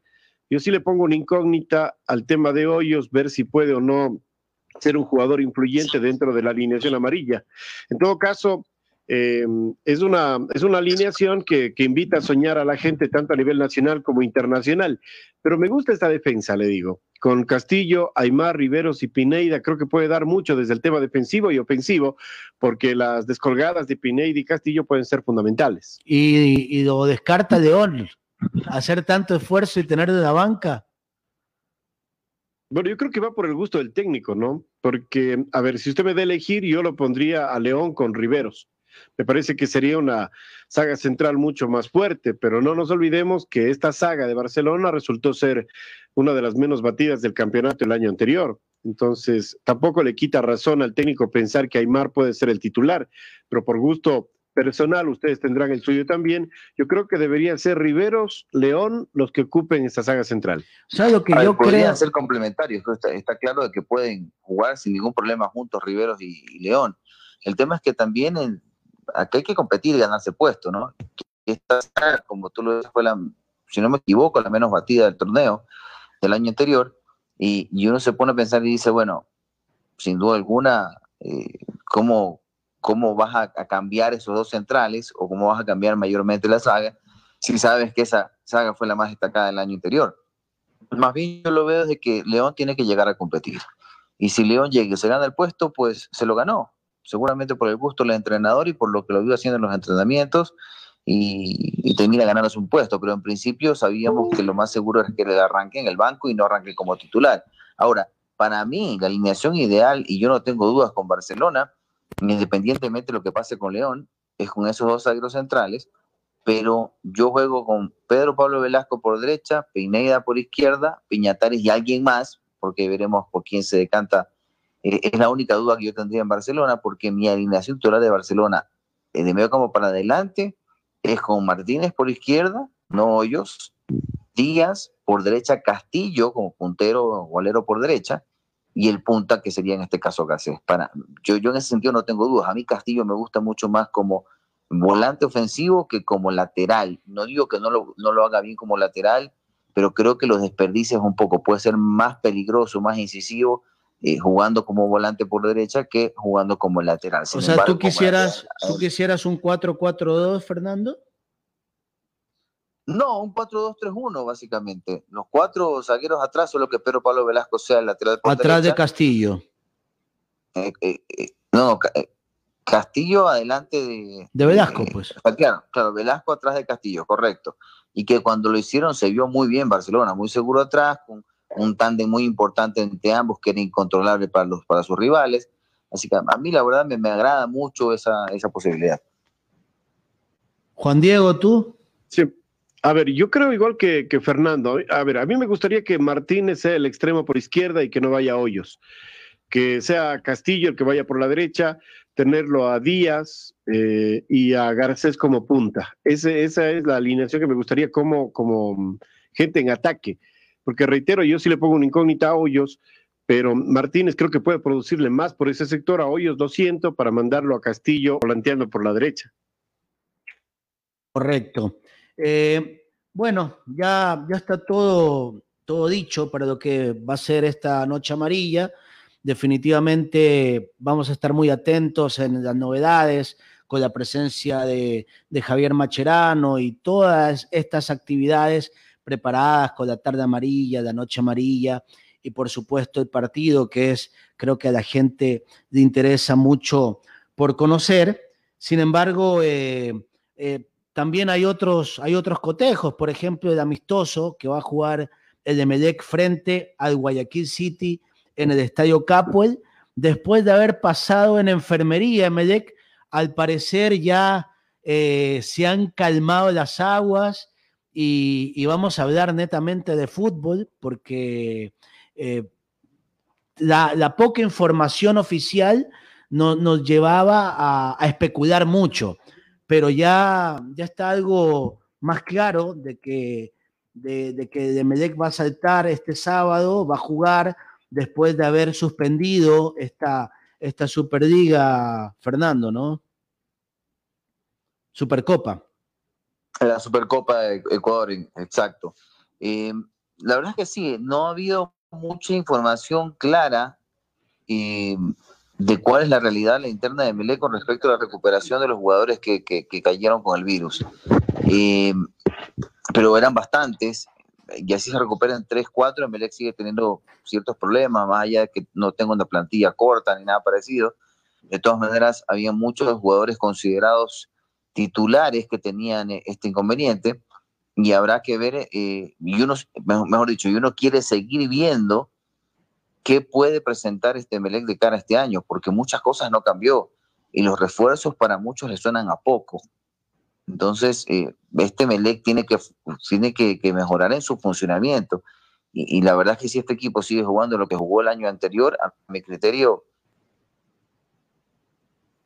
no solo pasa por un tema de plantilla, sino que pasa por un tema de entrenador. Entonces, eh, yo sí creo que, que, hasta cierto punto los hermanos Rescalvo están en una situación en la cual este es el año. Tendrán que demostrar que este equipo puede jugar mejor de lo que ha podido jugar por momentos, por chispazos el año anterior, en la última parte del año, eh, y demostrar que puede hacerlo con continuidad, que puede mantener un nivel, que, que, pueden jugar, que puede lograr que ciertos levanten su nivel o despierten, porque algunos estuvieron bastante dormidos el año anterior y no estuvieron ni medianamente parecidos al nivel que se esperaba o que le habíamos visto en otros momentos. Entonces es un gran reto este año para, para Emelec, pero en especial para el cuerpo técnico de Ismael Rascal. Juan Diego, ¿tú, tú cómo ves? Eh, ¿Fue un, un, espejismo lo que, lo que vimos en la explosión azul de Emelec? O, crees que eso va a ser la, eh, lo, que realmente va a presentar durante, durante la temporada? mire, yo creo que el equipo del Emelec, ahí esto eh, lo reitero, no voy a cambiar de criterio. Eh, eh, la, situación pasa por el director técnico. no le ha podido dar durante más de un año y medio la posibilidad de, de darle un juego de conjunto, de ser un equipo que tenga ya una forma de jugar constante y no ha tenido la posibilidad de repetir alineaciones salvo en algunas ocasiones. Es decir, en año y medio el técnico no le ha podido encontrar la vuelta al equipo. yo tengo serias dudas en que Rescalvo pueda darle protagonismo al Emelec durante este año. Así de drástico. Y no, ha contratado grandes refuerzos encima de eso. Entonces, no veo cómo le podría dar la vuelta el técnico si en año y medio no lo puedo conseguir, cómo lo podrá conseguir ahora. Fernando, ¿querías decir algo?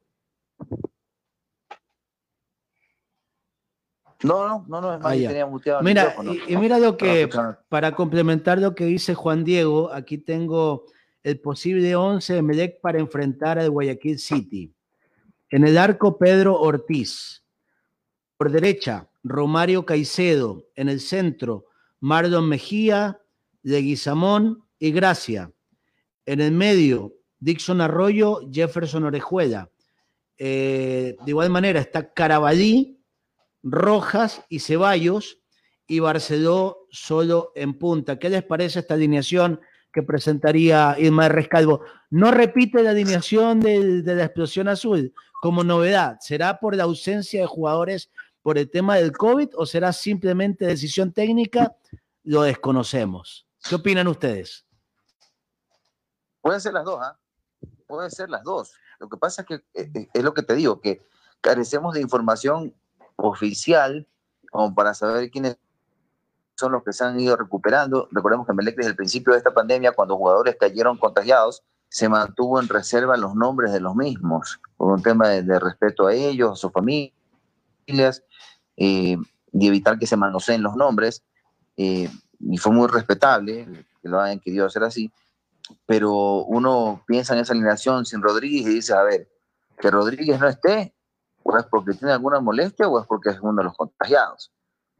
Porque Rodríguez es inamovible en una alineación eh, titular de Melec, ¿no? Y por lo que me mencionaste, hablabas de Dixon con Orejuela, más adelante Carabalí, Ceballos, y creo que Rojas me mencionaste, y arriba Barcelona. Entonces, uno escucha eso y sí le extraña que no esté Rodríguez. O sea, y en defensa que ya empezábamos a ver una buena dupla con Leguizamón y Sosa. Sosa tampoco está y regresa Mardon Mejía, el once abridor. Entonces, ahí vienen las especulaciones, será lesión, será el COVID, qué pasará en el caso de Sosa, como tú lo dices, el caso de Rodríguez. Bueno, eh, lo de Van Goura, me imagino que es por nivel y el caso de Zapata por niveles. Pero aquí tal vez lo que lo bueno, lo bueno que vemos de este 11 es que Rescalvo va a jugar con dos jugadores, eh, digamos, con una, con una forma más defensiva, ¿no? Arroyo y Orejuela que le puede dar más solvencia al medio. Orejuela tiene salida rápida. Sin embargo, ahí falta la aduana, que obviamente es Sebastián Rodríguez. Y vamos a ver si en, si en el caso de Rojas o Ceballos logran ponerse el equipo al hombro, porque por lo menos en lo que mostraron en la explosión azul, nos dejaron con, con ese sinsabor. Entonces ahí la presencia de Arroyo Orejuela a mí me gusta, pero siempre y cuando exista un jugador que habilite, un jugador que, que meta pases en profundidad, que, que dé más dinamismo al juego de Medec y no se lateralice tanto como lo vimos, por ejemplo, en la explosión. No sé qué opinan ustedes. Claro, usted habla de Orejuela, pero si Orejuela recupera el nivel que tuvo en Liga o que tuvo en Independiente del Valle. Bueno, lo, vamos a ver la- al Orejuela de Barcelona. La verdad es que iba a crear muchas dudas. lo poquito que vimos de la orejuela de Medec es la explosión azul, a eso, está- a eso me refiero. Claro. Es, es lo que se espera que Orejuela vuelva a retomar su nivel, porque si él lo retoma, yo creo que va a formar una mitad de, mitad de cancha muy, eh, muy agradable, ¿no? Eh, pero si retoma su nivel. Eh, sobre el tema Pero de los que- jugadores que están, sí, sobre el tema de los jugadores que están contagiados, según ha trascendido, tres jugadores se, ha- se han recuperado ya y han dado negativo en el test, y ellos eh, se han unido ya a los entrenamientos. ¿Sabe los nombres? que- no, los nombres no hay. Ok. Es- se, se lo ha mantenido mucho en reserva. Eh, y posiblemente para la próxima semana se tengan el, el resto de jugadores que están todavía aislados puedan dar negativo y, y puedan estar ya contra Deportivo Cuenca en el inicio de campeonato. Pero con el, he- el tema de estos tres jugadores, pues ya se han recuperado y eso da esperanzas de que Melec pueda contar con toda la plantilla ya para el inicio del torneo. Fernando, ¿tú algo que quieras opinar? Sí, sí, a ver, eh, ojo, que te digo la verdad, yo de lo, de lo, de lo que le- lo poco que pudimos ver de Orejuela en, en- en la noche o en la explosión azul, eh, la verdad es que por momentos fue mejor de lo que vimos en el año con Barcelona. Eh, pero no puedo sacar conclusiones tan rápido de que va a ser un buen año por Orejuela, eso habrá que demostrarlo en la cancha. Pero ahí tiene un problema, no sé si bonito o, no, eh. No sé si es bonito o no el problema que tiene, porque alguien tiene que sentar, a no ser que cambie el esquema, porque si juega ese 4-2-3-1 que venido jugando Emelec, en el que Ceballos eh, se ganó un espacio en la última parte del año anterior jugando atrás de 9, uno podría pensar de que alguien tiene que sentarse, sea Rodríguez, Orejuela o sea eh, Dixon. Y si Orejuela resulta que hace va, va, va, recuperando el nivel, eh, uno entiende que Rodríguez no se va a sentar y que podría sentarse es Dixon. Pero si Orejuela no recupera el nivel, y ojo, no lo va a hacer sin minutos, ojo con ese detalle, yo no creo en la recuperación de un jugador sin minutos en campo. Creo que tiene que ver, tener minutos y aparte que se sienta a gusto y cómodo en el grupo.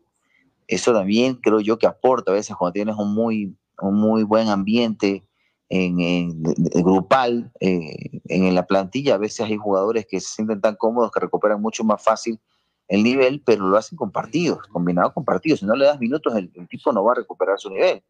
Entonces, ahí hay un lindo problema, en todo caso, para Ismael Rescalvo de poder ver qué, qué, es lo que va a hacer, porque yo no lo veo cambiando un 4-3-3, por ejemplo, porque si cambias un 4-3-3 y juegas con Dixon como cabeza de área, juegas con Rodríguez y, y, y Orejuela acompañándolo como los otros dos volantes, ya hay más adelante, ¿qué vas a hacer? Ceballos lo vas a terminar sentando, porque Ceballos, ¿dónde vas a jugar? Juega atrás del 9. Entonces, ya esa posición, entre comillas, no existiría. Sí, correcto. Con dos aleros y el punta. No, no, no lo veo jugando eh, 4-3-1-2, jugando con, con, con, dos delanteros y, atrás de los delanteros Ceballos, porque dependerías mucho de lo que hagan Gracia y, Romario por los costados, que suman mucho. ¿Sabes lo que pasa? Eh, que, por ejemplo, yo no veo, yo no veo en MD un jugador que tenga esa doble función eh, salvo Rodríguez, pero utilizar a Rodríguez en una, en una posición de recuperación es perder todo el talento, es perder todo el ataque, es perder la creatividad que te puede aportar él. Y, no veo atrás un jugador que, que cumpla, por ejemplo, retrocediendo, eh, un Pedro Quiñones, que era un jugador que recuperaba y generaba. Dixon Arroyo es un jugador que recupera, pero no es un gran generador. En cambio, Orejuela sí recupera y genera bien, pero tampoco es un Pedro Quiñones, por dar un ejemplo. Entonces, yo veo Arroyo con Orejuela que se pueden complementar muy bien. Y adelante de ellos podría ir un hombre como Rodríguez, que sea la aduana para poder repartir balones, ya sea un Ceballos, ya sea un Joao Rojas, pero, pero lo claro, lo claro, y se demostró el año pasado, es que Barcelona puede jugar solo en ofensiva. Entonces, ahí creo que va a tener que, cambiar ese rompecabezas más rescalvo, encontrar la fórmula de que juegue ya sea cabezas, cabeza, sin ese, eh, con Barcelona ofensiva, y, tratar de, de, ver si, si la ofensiva van a ser por el centro o va a seguir basándose por los extremos, porque por los extremos, por ejemplo, ahora debo utilizar a Carabalí, pero Brian Cabezas, que normalmente juega en esa posición, eh, ha sido cuestionado. Por esa posición también en el otro lado ha estado Joao Rojas o Van Goura y también ha sido cuestionados. Entonces, tal vez lo que, lo que ha conseguido Medec en reforzarse ha estado bien, pero los jugadores que tienen que subir el nivel eh, al menos en lo que vimos en la explosión azul, nos dejó eh, un cierto sinsabor. Pero yo creo, eh, más allá de los jugadores que estén, es que el técnico tiene que encontrar otra fórmula, porque la del año pasado, al menos en el 80% no le funcionó, y cuando jugó con dos delanteros en punta, sí le funcionó. Juan Diego o Santiago. O Fernando, perdón. Sí, a ver, si, si Motivo no, no va a intervenir en este, en este aspecto, sí yo creo que, a ver, Emelec por el momento jugar con dos puntas le sirvió. Le sirvió. El tema es que encuentren los protagonistas atrás que, que, que logren abastecer a estos dos puntas. Eh, ya lo habíamos hablado acá antes de que Barceló fue efectivo en Emelec siempre que la Tuca lo acompañó. Sintió más libertad, tuvo más espacios, tuvo menos presión por parte de los centrales contrarios. Eh, y, y, la Tuca lo ayudaba un montón a que esos espacios aparezcan y él poder marcar. Y comenzó a marcar goles. ¿ah? Entonces, eh, quizás por ahí entendíamos también la intención de, eh, de, de Melec de traer otro nueve. Si querías jugar con dos puntas, tenías que tener mínimo tres delanteros, ¿no? Porque te llega a faltar uno de los dos y ¿qué hace? Tienes que cambiar el esquema. Entonces no sabemos, creo que va a depender un poquito por qué esquema se va a inclinar más Rescalvo, a qué pueda llegar a traer Melec, si logra confirmar el 9 o se decanta por traer un jugador por los costados, que habíamos hablado de la posibilidad de Anderson Julio si es que no cierra con liga. Entonces todo dependerá un poco de eso que pase en estos últimos días para, para poder pensar por qué el eh, esquema más se puede decantar Rescalvo. Si tiene solo dos nueves, va a ser difícil que, que vaya a jugar con dos nueve siempre. ¿ah? Hay una... Yo creo que... Sí. A ver, le decía, yo creo que el hecho de que no tiene otro, otro nueve va a hacer que mm, el director técnico Rescalvo se, mm, se decante por jugar con un punta. Porque si tuviera un 9 de real valía, goleador, como es el que estábamos reclamando, lo de Brian Angulo se acabó ya porque Mondaini lo dijo públicamente, ya no va a venir al equipo del Emelec, se terminó cualquier posibilidad. Entonces, eh, me parece que al no tener un jugador de esas características, el técnico se va a ver obligado a colocar un solo punta en el ataque y ya no con un acompañante de Barceló, porque no lo tiene. Yo no lo veo a Anderson Julio, lo que necesita Melegue es un 9, y Anderson Julio le puede jugar desde atrás o por la banda, pero no lo veo un jugador que necesite Melegue hoy por hoy a Anderson Julio para esa posición. Juan Diego, hubo un, un rumor, digamos, pero en las redes sociales eh, llegaban fotos y estos captures que decían que estaban mirando de reojo a Hernán Barcos. A mí me pareció un chiste, pero lo leí en varios, en varios comentarios. ¿Qué opinan ustedes en el caso de que se diera la supuesta llegada, por ejemplo, de un jugador como Hernán Barcos, que ya tiene 36 años y prácticamente en, el fin de su carrera, sin embargo, eh, tiene la nacionalidad ecuatoriana? Al menos yo lo veo, eh, Juan Luis, como un jugador que todavía le podría aportar a cualquier equipo acá en el fútbol nacional. No se fue de la mejor forma de Liga de Quito, eh, por eso es que no, quizá no lo, no pensaron en él para reintegrarlo, pero el hecho de que no ocupe plaza extranjero y con toda la capacidad que tiene, a pesar de sus 36 años, yo lo veo como muy funcional. Si fuera opción para Emelec y logra contratarlo, me parece sería un acierto, pero no ha pasado más allá de ser un rumor es quizá el jugador que necesita Emelec como punta para acompañante de Barceló, pero no creo la verdad que se decidan contratarlo a Barcos, pero si lo hicieran, sería como, como un buen acierto. ¿Qué opinas tú, Fernando? La verdad es que no he visto nada de lo último que ha sido Barco futbolísticamente hablando. No, no, no, no tengo ni registros de goles, de actuaciones, de minutos jugados. Eh, en sus últimos clubes como para dar una, desde ese punto de vista, lógicamente, lo que le puede aportar futbolísticamente a Melec. Eh, en la actualidad no, no, no podría decir algo mayor en ese aspecto, pero sí del Barcos que en su momento acá se paseaba, porque acá Barcos se paseaba. Eh, pero claro, Barcos tenía un nivel muy, muy alto en ese momento, cuando Liga llegó a pagar cifras astronómicas por tenerlo, y, que las terminó de, vengando en cancha. Ese barco es desequilibrante, quieras o no, pero ese barco no sabemos qué tan distante está actualmente de ese nivel que presentó en esa última temporada de liga eh, para poder pensar que pueda hacer aporte. Eh, en el nombre parecería que sí, pero y, más aún siendo ecuatoriano, porque la verdad es que yo no recordaba bien si él a las finales llegó a acceder a la, a la nacionalidad ecuatoriana o no, yo no lo recordaba, Juan Diego no lo asegura, entonces un poco me, me despeja la mente desde ese aspecto, pero eh, Emelec apuntaba a Angulo, y si no era Angulo, de lo que escuché del presidente Neme, no era nadie.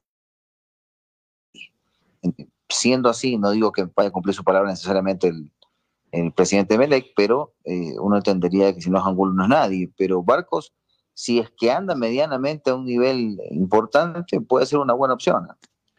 Mire que Marcos, Marcos Mondaini dijo, eh, sinceramente, nunca fueron opciones sobre la posibilidad de Hernán Barcos o Taca Bieler, que también fue un rumor, pero Mondaini lo descartó totalmente. Lo descartó Mondaini. Sí, señor. Correcto. Bueno, de, de todas formas, era para analizarlo. Son jugadores que tienen de nacionalidad ecuatoriana y, y que estén sin clubes, jugadores que han dado mucho en nuestro fútbol ¿por qué no repatriarlos, no? Pero bueno, son, son decisiones dirigenciales y ahí nosotros simplemente la lanzamos para ver qué opinan, qué opinamos y, y nada más. Hay una noticia que preocupa, que surge de Sky Sport de Inglaterra, informó que la FIFA amplió el fallo sobre la liberación de jugadores hasta el mes de abril. Esto quiere decir que los clubes no estarán obligados a prestar a sus, a sus futbolistas para la fecha FIFA de marzo, todo por la situación que vive el mundo con la pandemia del COVID-19. Una de las medidas tomadas por Inglaterra es que toda persona que regrese a su territorio procedente de algún país de la lista roja deberá pasar una cuarentena obligatoria de 10 días en un hotel. Los países sudamericanos, algunos africanos y Portugal están incluidos allí. Por tal razón, los equipos de la Premier League y Championship podrían negarse a que sus figuras acudan a las eliminatorias de la Conmebol. Esto afectaría a la selección de Ecuador, que tiene a Moisés Caicedo como flamante refuerzo del Brighton y Hove Albion Football Club. Si su club no lo quiere ceder, Gustavo Alfaro deberá buscar otras opciones para los partidos ante Venezuela y Chile. ¿Qué opinan ustedes? Sí, también había leído esa noticia y es verdad. Eh, no está con la obligación de prestarlos y me ponía a pensar, bueno, Moisés Caicedo podría ser que no venga finalmente para los dos partidos de la selección, lo que sería una sensible baja para el fútbol ecuatoriano. Si es que el club acepta y el jugador acepta de que venga finalmente a jugar por Ecuador y luego tenga esos 10 días de estar aislado, podría ser. Habrá que ver hasta qué punto se da esa aceptación, pero sería una sensible baja si finalmente eso se termina dando, Fernando. Sí, sí, sí, sí, sobre todo por el, gran aporte que, que terminó siendo en selección. Yo les decía que me preocupaba un poco eso, pero también manifesté de que cuando nos, nos faltó Caicedo apareció Méndez en muy buen nivel, ¿no? Entonces, y también está el chico que bueno, lo último no hemos visto mucho de, él, pero, pero está en Franco y yo entendería que hay por lo menos alternativas en caso de que esto se complique, pero, pero bueno, ojalá pueda encontrar los caminos, ¿ah? ojalá pueda encontrar los caminos para poder tenerlo, tenerlo con nosotros, él recién se fue, es decir, no hay riesgo de que, de que haya desentonado mucho en su nivel porque, porque ya lleva mucho tiempo allá y no está jugando, y cuando uno pierde continuidad puede caer en su nivel futbolístico, como dice que eso se fue hace muy poco de acá, la convocatoria también es dentro de poco. Ojalá puedan encontrar las maneras de que, de que puedan estar acá con el tiempo, con el tiempo adecuado, ¿no? No solo en el caso de que sea. Correcto. Nos vamos a un corte. Sí, vamos a la última pausa comercial en este momento, recomendándoles que vayan a Ochoas Sport, punto de venta autorizado de la marca italiana Lotto. Allí encuentra toda la indumentaria de Deportivo Cuenca, la oficial 2021, para toda la familia. Además, tenemos una gran variedad de calzado en marcas reconocidas como Reebok, Adidas, Nike, Puma, Skechers y más. Ochoas Sport está en Cuenca, en la Avenida de las Américas, junto al Coral Centro. Para envíos dentro y fuera del país, pueden ustedes contactarse al 099-759-1975 de Ochoas Sport. Vamos a la pausa y regresamos ya a la parte final de Master Gold. Son las 11 de la mañana, 33 minutos. Nos vamos al entretiempo. Momento para la charla técnica. Enseguida regresamos con más de Master Gol. Master Gol. Master Gol. En Sierra, Costa y Austro está presente la señal de CRE satelital. Está mucho mejor. Espacio publicitario inicia ahora. El fútbol regresa y CR Satelital está ahí para contártelo. Se prepara para levantar la pelota. Hombre que busca el cabezazo. Y el centro.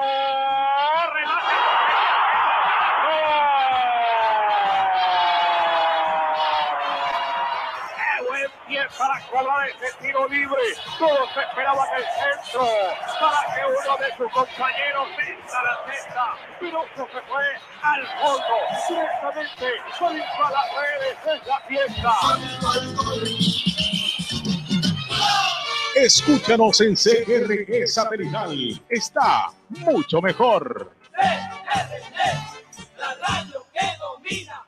Y vamos, y empuja que el Si eres de los que ama estar en casa, pues con Banca Virtual Intermático puedes pagar tus impuestos prediales desde el lugar que más te guste de ella, cómodamente, sin tener que salir de casa. Difiere el pago de tus impuestos prediales a 12 meses con intereses usando tu tarjeta Pacificar. ¿Qué esperas para pagarlos? Banco del Pacífico, innovando desde 1972. Espacio publicitario finaliza ahora. CRE Satelital. Este sábado, desde las 9 de la mañana, escuche Orientaciones Médicas, programa educativo en salud, dirigido por el doctor Bosco Alcibar Dueñas. Sábado, desde las 9 de la mañana, Orientaciones Médicas por CRE Satelital.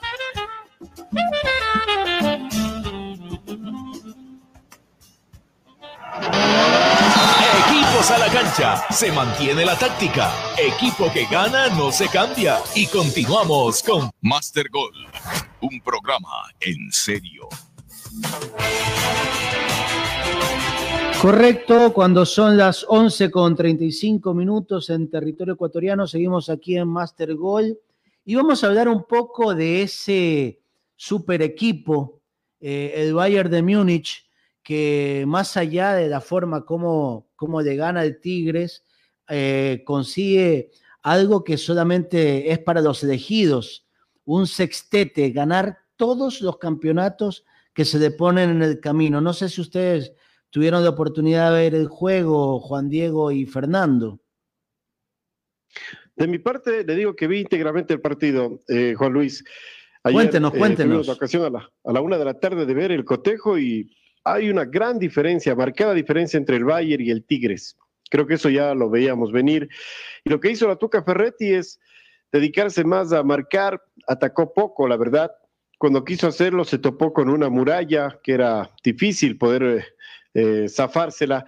Y me parece que la Tuca lo que intentó es que no, no recibir muchos goles, sino más bien tener una actuación decorosa. Creo que finalmente la obtuvo, perdió solamente con un gol de diferencia, a sabiendas del peso que tiene futbolísticamente uno y otro equipo. Hace rato que el fútbol europeo está por sobre el fútbol sudamericano. El último equipo que logró ganar eh, una copa en el Mundial de Clubes fue eh, el equipo de Corinthians, cuando ganó un equipo europeo. De allí en más, del, desde, desde, el 2002, estamos hablando de que hay supremacía total europea. Y eh, la verdad que este Tigres, yo pensé que podía dar un poco más, pero eh, creo que el, título está en buenas manos. Bayern fue mucho más. Incluso creo que no puso todo el pie en el acelerador, sino quizá hablábamos de otro marcador, pero en forma tranquila. Eh, el conjunto del Bayern logró hacerse del título y, e igualó lo que realizó en el año 2009 el Barcelona del Pep Guardiola, cuando también asimismo alcanzó seis títulos. El Bayern logra emular el tema y yo creo que el Mundial de Clubes está en buenas manos. Sí, yo, yo lo vi de reojo y, y es, es, correcto. La verdad que el arquero de Tigres eh, salvó en, muchas oportunidades el arco del conjunto de, la Universidad Autónoma de, de Monterrey, eh, pero de todas formas, incluso al Bayern le anudaron un par de goles por el VAR. Sin embargo, el, el gol, eh, Fernando, no sé si tú viste, pero fue bastante comentado porque eh, dicen que fue muy, muy polémico, incluso se, se, se consultó con el VAR eh, aquel gol de Benjamín Pavard. A ver, es que yo la verdad es que no entiendo porque se revisa en el VAR y dan el gol por validado. Eh, y, y, yo veo mano de Lewandowski y una mano clara de Lewandowski. No sé si, si, si hay algo que en la regla no me ilumino yo, eh, o desconozco de la regla, mejor dicho, eh, que, que, indique alguna cuestión de que la mano no es intencional o que la mano no busca la pelota, porque es en el rebote de cuando sale a chocar Nahuel Guzmán, el portero. No sé si por ahí venga el tema, lo cierto es que después rebote que deja un golpe en el brazo a Lewandowski, termina rematando el francés Pavard, que, que, que es una locura también Pavard lo, lo, que es actualmente este chico, ¿no? campeón del mundo a nivel de clubes, campeón del mundo a nivel de selecciones, campeón de Bundesliga, campeón de la Supercopa Alemania, campeón de la Copa Alemania, campeón de, de todo. Este chico en apenas creo que 22, 23 años creo que tiene. Una locura lo de, lo, de Pavard y también lo de Flick, que en este caso recordemos que llegó al Bayern como un técnico interino y ante los buenos resultados se terminó quedando. Y hoy la campaña de él es una cosa de loco, apenas cinco empates y cinco derrotas en una suma de títulos absurda. Eh, lo, la mayoría ha sido victorias definitivamente para él en el Bayern, no tengo los números exactos acá, estoy hablando un poco de memoria, pero los números de Flick son una cosa increíble, ¿eh? realmente con, este Bayern. Eh, pero a ver, todos sabíamos de que el Bayern era el gran favorito. Eh, yo no me esperaba un partido en el cual el, el, sea el gran protagonista y que le haga demasiado daño también a, a, al Bayern, más bien decía la única manera que Tigres llegue a, a no perderlo abultadamente o a no perderlo eh, sería haciendo una, un esquema sumamente inteligente y creo que dentro de lo que pudieron hacer lo hicieron. Eh, el portero iba a tener este tipo de inconvenientes y estaba en él ser protagonista o no. Creo que Nahuel Guzmán respondió a las expectativas y a, la, las exigencias que tenía el partido y, por eso se, se, lo destacó su actuación pero más allá de lo que hizo no podía hacer. Entonces, me parece que el Bayern era, desde todo punto de vista más equipo y era muy cuesta arriba para el coro mexicano poder, eh, poder exalzarse con el título, ¿no? Está en buenas manos, como dice Juan Diego, eh, pero mira, ayer lo hablamos acá y decíamos, vamos a ver si esas grandes diferencias terminan eh, eh, reflejándose en goles en la cancha para que haya un resultado que, entre comillas, la lógica diga eso. Mira, terminó siendo apenas un, una victoria por la mínima de 1-0, más allá de que uno podría llegar a pensar de que el Bayern, por lo que hizo en campo, a lo mejor merece un golcito más. Claro, o sea, lo, lo, que alcanza el Bayern, por supuesto, nadie duda que, que es merecido. Pero si centramos eh, el juego los 90 minutos, más allá, tú puedes llegar 10 veces, pero si no conviertes, eh, son, son las reglas del juego. Y si de pronto no marcaba o no validaban aquel gol y terminaban en penales, hubiéramos dicho otra cosa. Pero la verdad que se lo vio un equipo mexicano muy ordenado y, y le costó al Valle romper ese cerco. No fue tan fácil como, como a veces la gente decía, no, claro, en las apuestas estaba el Bayern y, y a ojos cerrados eh, ponías al Bayern Múnich, pero estoy seguro que los que apostaron por el Bayern la, deben haber sufrido en su momento porque la pelota no entraba y de la forma como lo gana eh, genera eh, cierta duda, pero más allá de eso creo que es muy merecido, pero insisto, en lo que vimos en los 90 minutos, fue otra cosa. Juan Diego, Fernando. Hay tres jugadores que yo los destaco en Tigres, que me gustó mucho su actuación. Primero el arquero eh, Guzmán, que sin duda es un portero de altísimas condiciones. Argentino, es 36 años tiene. El, el, zaguero central izquierdo, Salcedo, también tuvo una excelente actuación. Él jugó, el, el, perdón, él jugó la, el partido aquel de Rusia 2018 que México le ganó a Alemania, para recordarle un poquito. Sí, tiene 27 años eh, el jugador Salcedo. Eh, hubo un momento en que atacó el equipo del Bayern por el sector izquierdo y, ataca y habían más atacantes que defensores y era inminente que venía el gol. Y el momento en que centra el jugador del Bayern, yo no sé cómo hizo Salcedo con un gesto técnico extraordinario, logra sacar la pelota, pero tan preciso sí. que no le entrega a un rival en el rechace, sino le entregó a un compañero para que logre despejar, porque era inminente que venía el gol. Me encantó lo de Salcedo desde lo defensivo hasta cuando apoyaba el ataque. Y hay este francés que es Guignac, Guignac. que también tuvo una actuación espectacular. O sea, qué, qué, buen jugador este francés, por algo es goleador también en el equipo de Tigres, pero ayer el hombre las luchó todas, eh, desde defensivamente, colaborando con la marca, hasta el ataque y la verdad es que Guignac en cualquier momento podía haber conseguido el, el tanto porque era un hombre que, que, lo buscaba, pero bueno, eh, son los tres jugadores que al menos yo los destaco en este partido por parte del equipo mexicano. Sí, definitivamente ah. eh, Tigres hizo un partido ordenadito. ¿Algo que querías aportar, Fernando? Sí, sí, solo confirmar es lo que les decía, a ver, del chico, de, del chico Pavard, campeón del Mundial de Clubes, campeón del Mundial de Fútbol, de selecciones. Campeón de Bundesliga, de Copa Alemania, Supercopa Alemania, Champions League, Supercopa de Europa, ¿algo más le quieren sumar a este chico? Una barbaridad. ¿Qué más podría ganar, por ejemplo? ¿Algo más? No, no puede ¿Alguna, la más. Supercopa, la del campeón de, de Champions con, con el campeón de la Europa League? No, Por eso, la Supercopa de Europa. ya la ganaron, ¿no? Ya la ganaron, ya la ganaron. Es lo que te digo, este chico ya no puede ganar más. Actualmente es el jugador más ganador del planeta. Del planeta, porque él ostenta también el tema de ser campeón de- del Mundial con Francia, ¿no? Entonces, ojo con ese detalle, porque si no me equivoco, no hay más franceses en el, eh, seleccionados franceses en, en el Bayern. Otra cosa que les quería anotar con precisión lo de Flick, que les decía un poco de memoria, pero son 68 partidos dirigidos ya, suma con el Bayern seis títulos, obviamente con el sextete que ha conseguido el, cuadro bávaro. Eh, cinco partidos empatados, cinco partidos perdidos, 58 victorias. Una locura lo de Flick.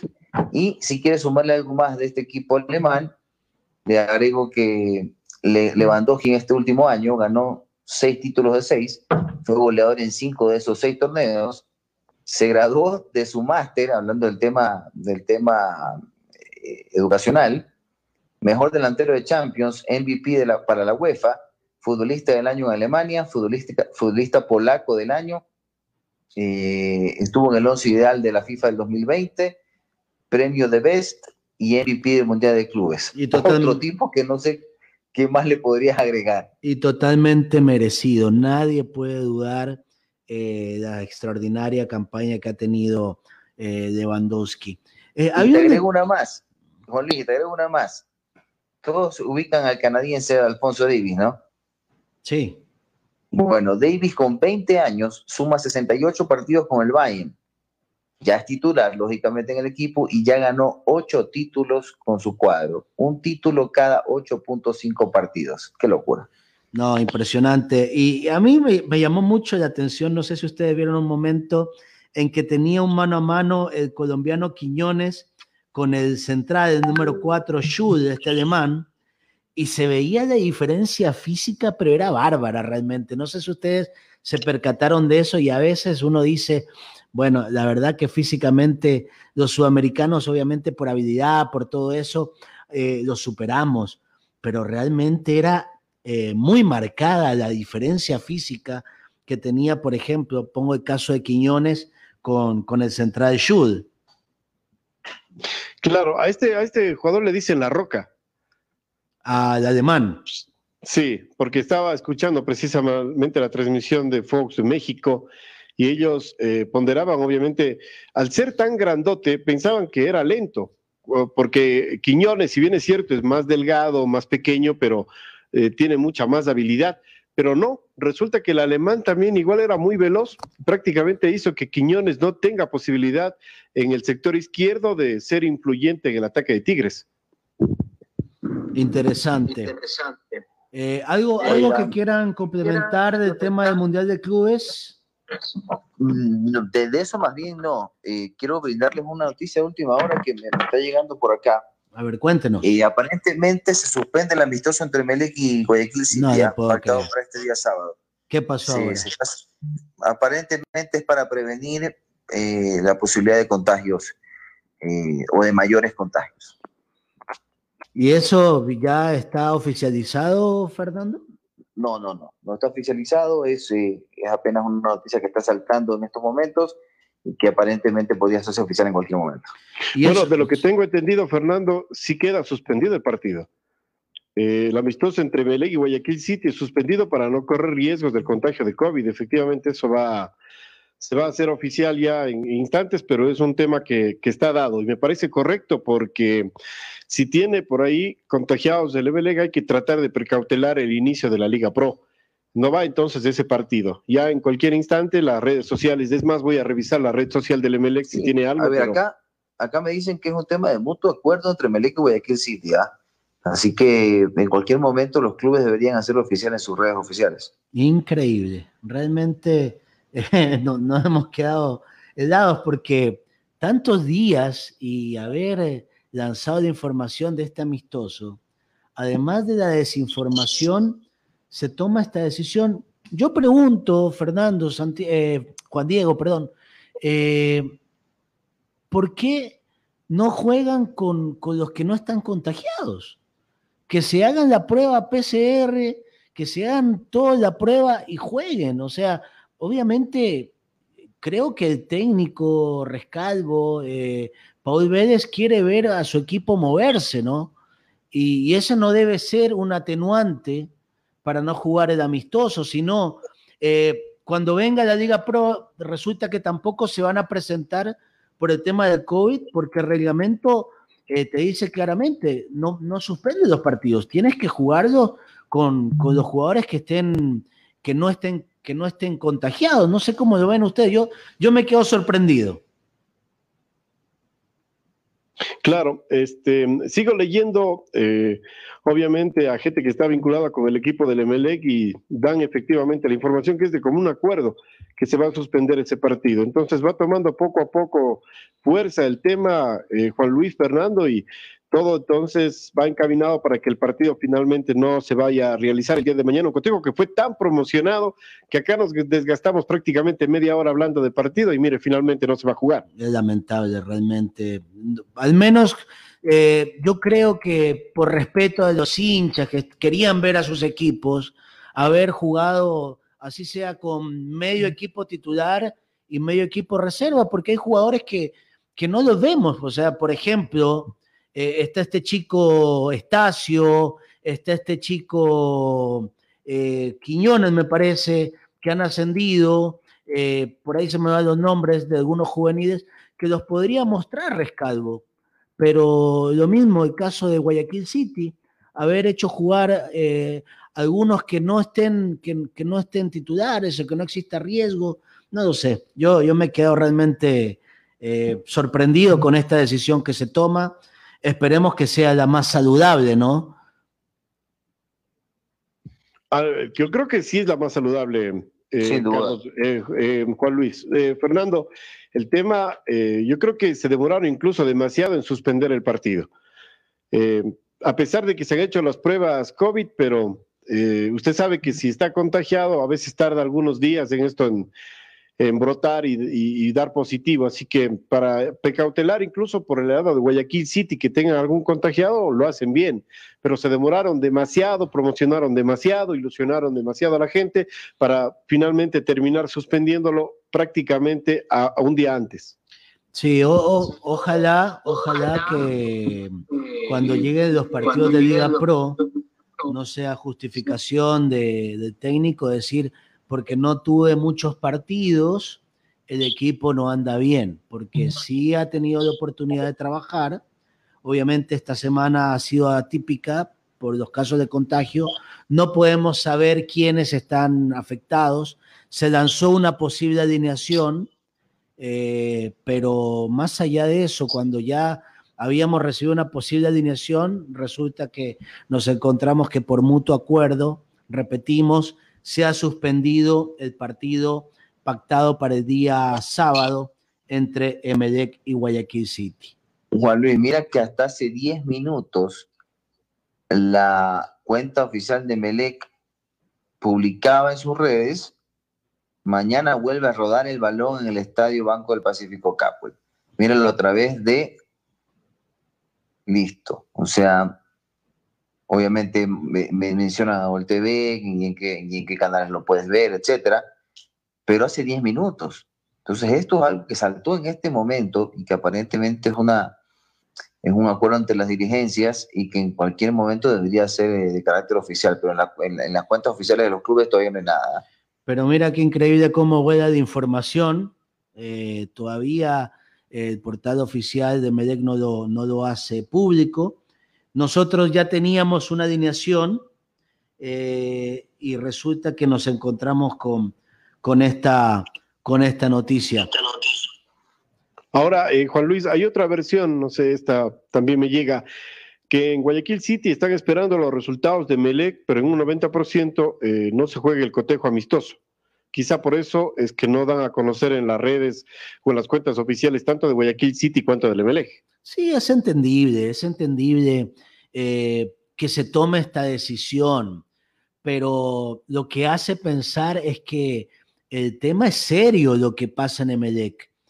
Y, y al, al- ser un tema serio, eh, que se lo tenga tan, tan tapado, o sea, eh, no, no, no genera muchas dudas. Entonces, esas dudas son las que llevan a especular y los hinchas piensan una cosa, eh, por ahí surgen algunos comentarios que a lo mejor no terminan de ser ciertos, pero insisto, eh, esto ha sido tan rápido y obviamente el tema del COVID es tan, tan serio que no se puede, no se puede manejar así nomás, hay que to- tomarlo con pinzas y si se tomó la decisión por un tema de salud está perfecto.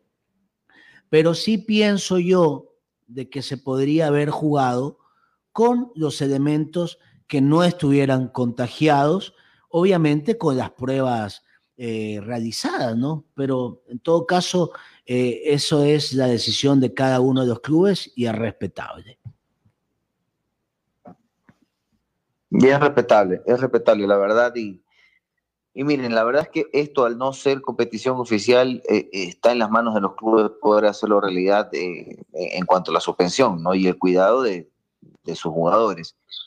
Nadie quiere entrar en más problemas, sobre todo del lado de Melec, entrar en más problemas de los que ya tiene. Porque si bien eh, hay bastantes contagiados, que eso ya es un problema, Melec enfrenta otro problema que es el que veníamos analizando antes, el de que este equipo necesita funcionar. Exactamente. Y lógicamente, si las cosas se complican más y más contagios, no solo te perjudicas tú, perjudicas al rival.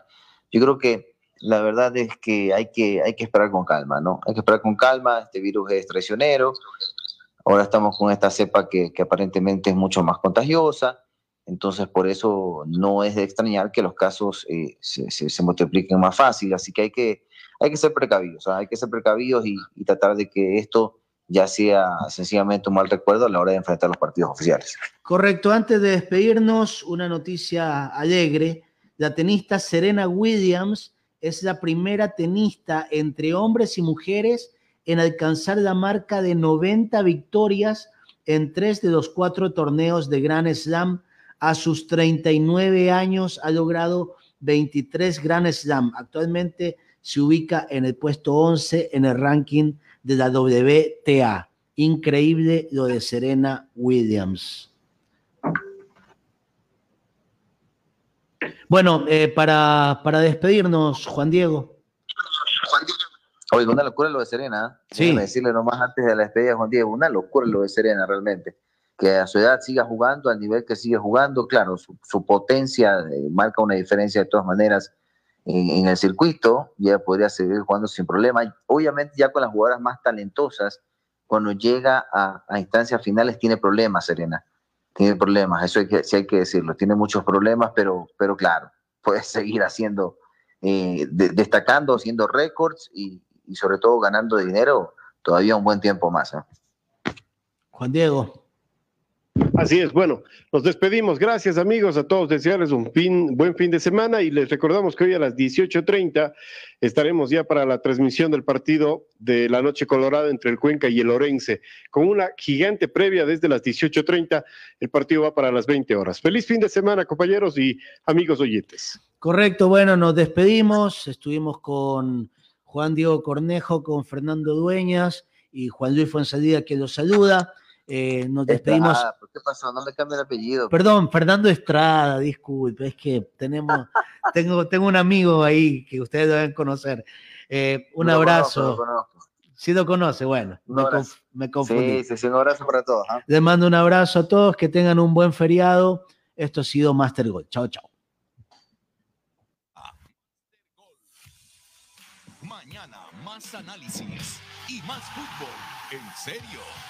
Master Gol por CRE Satelital.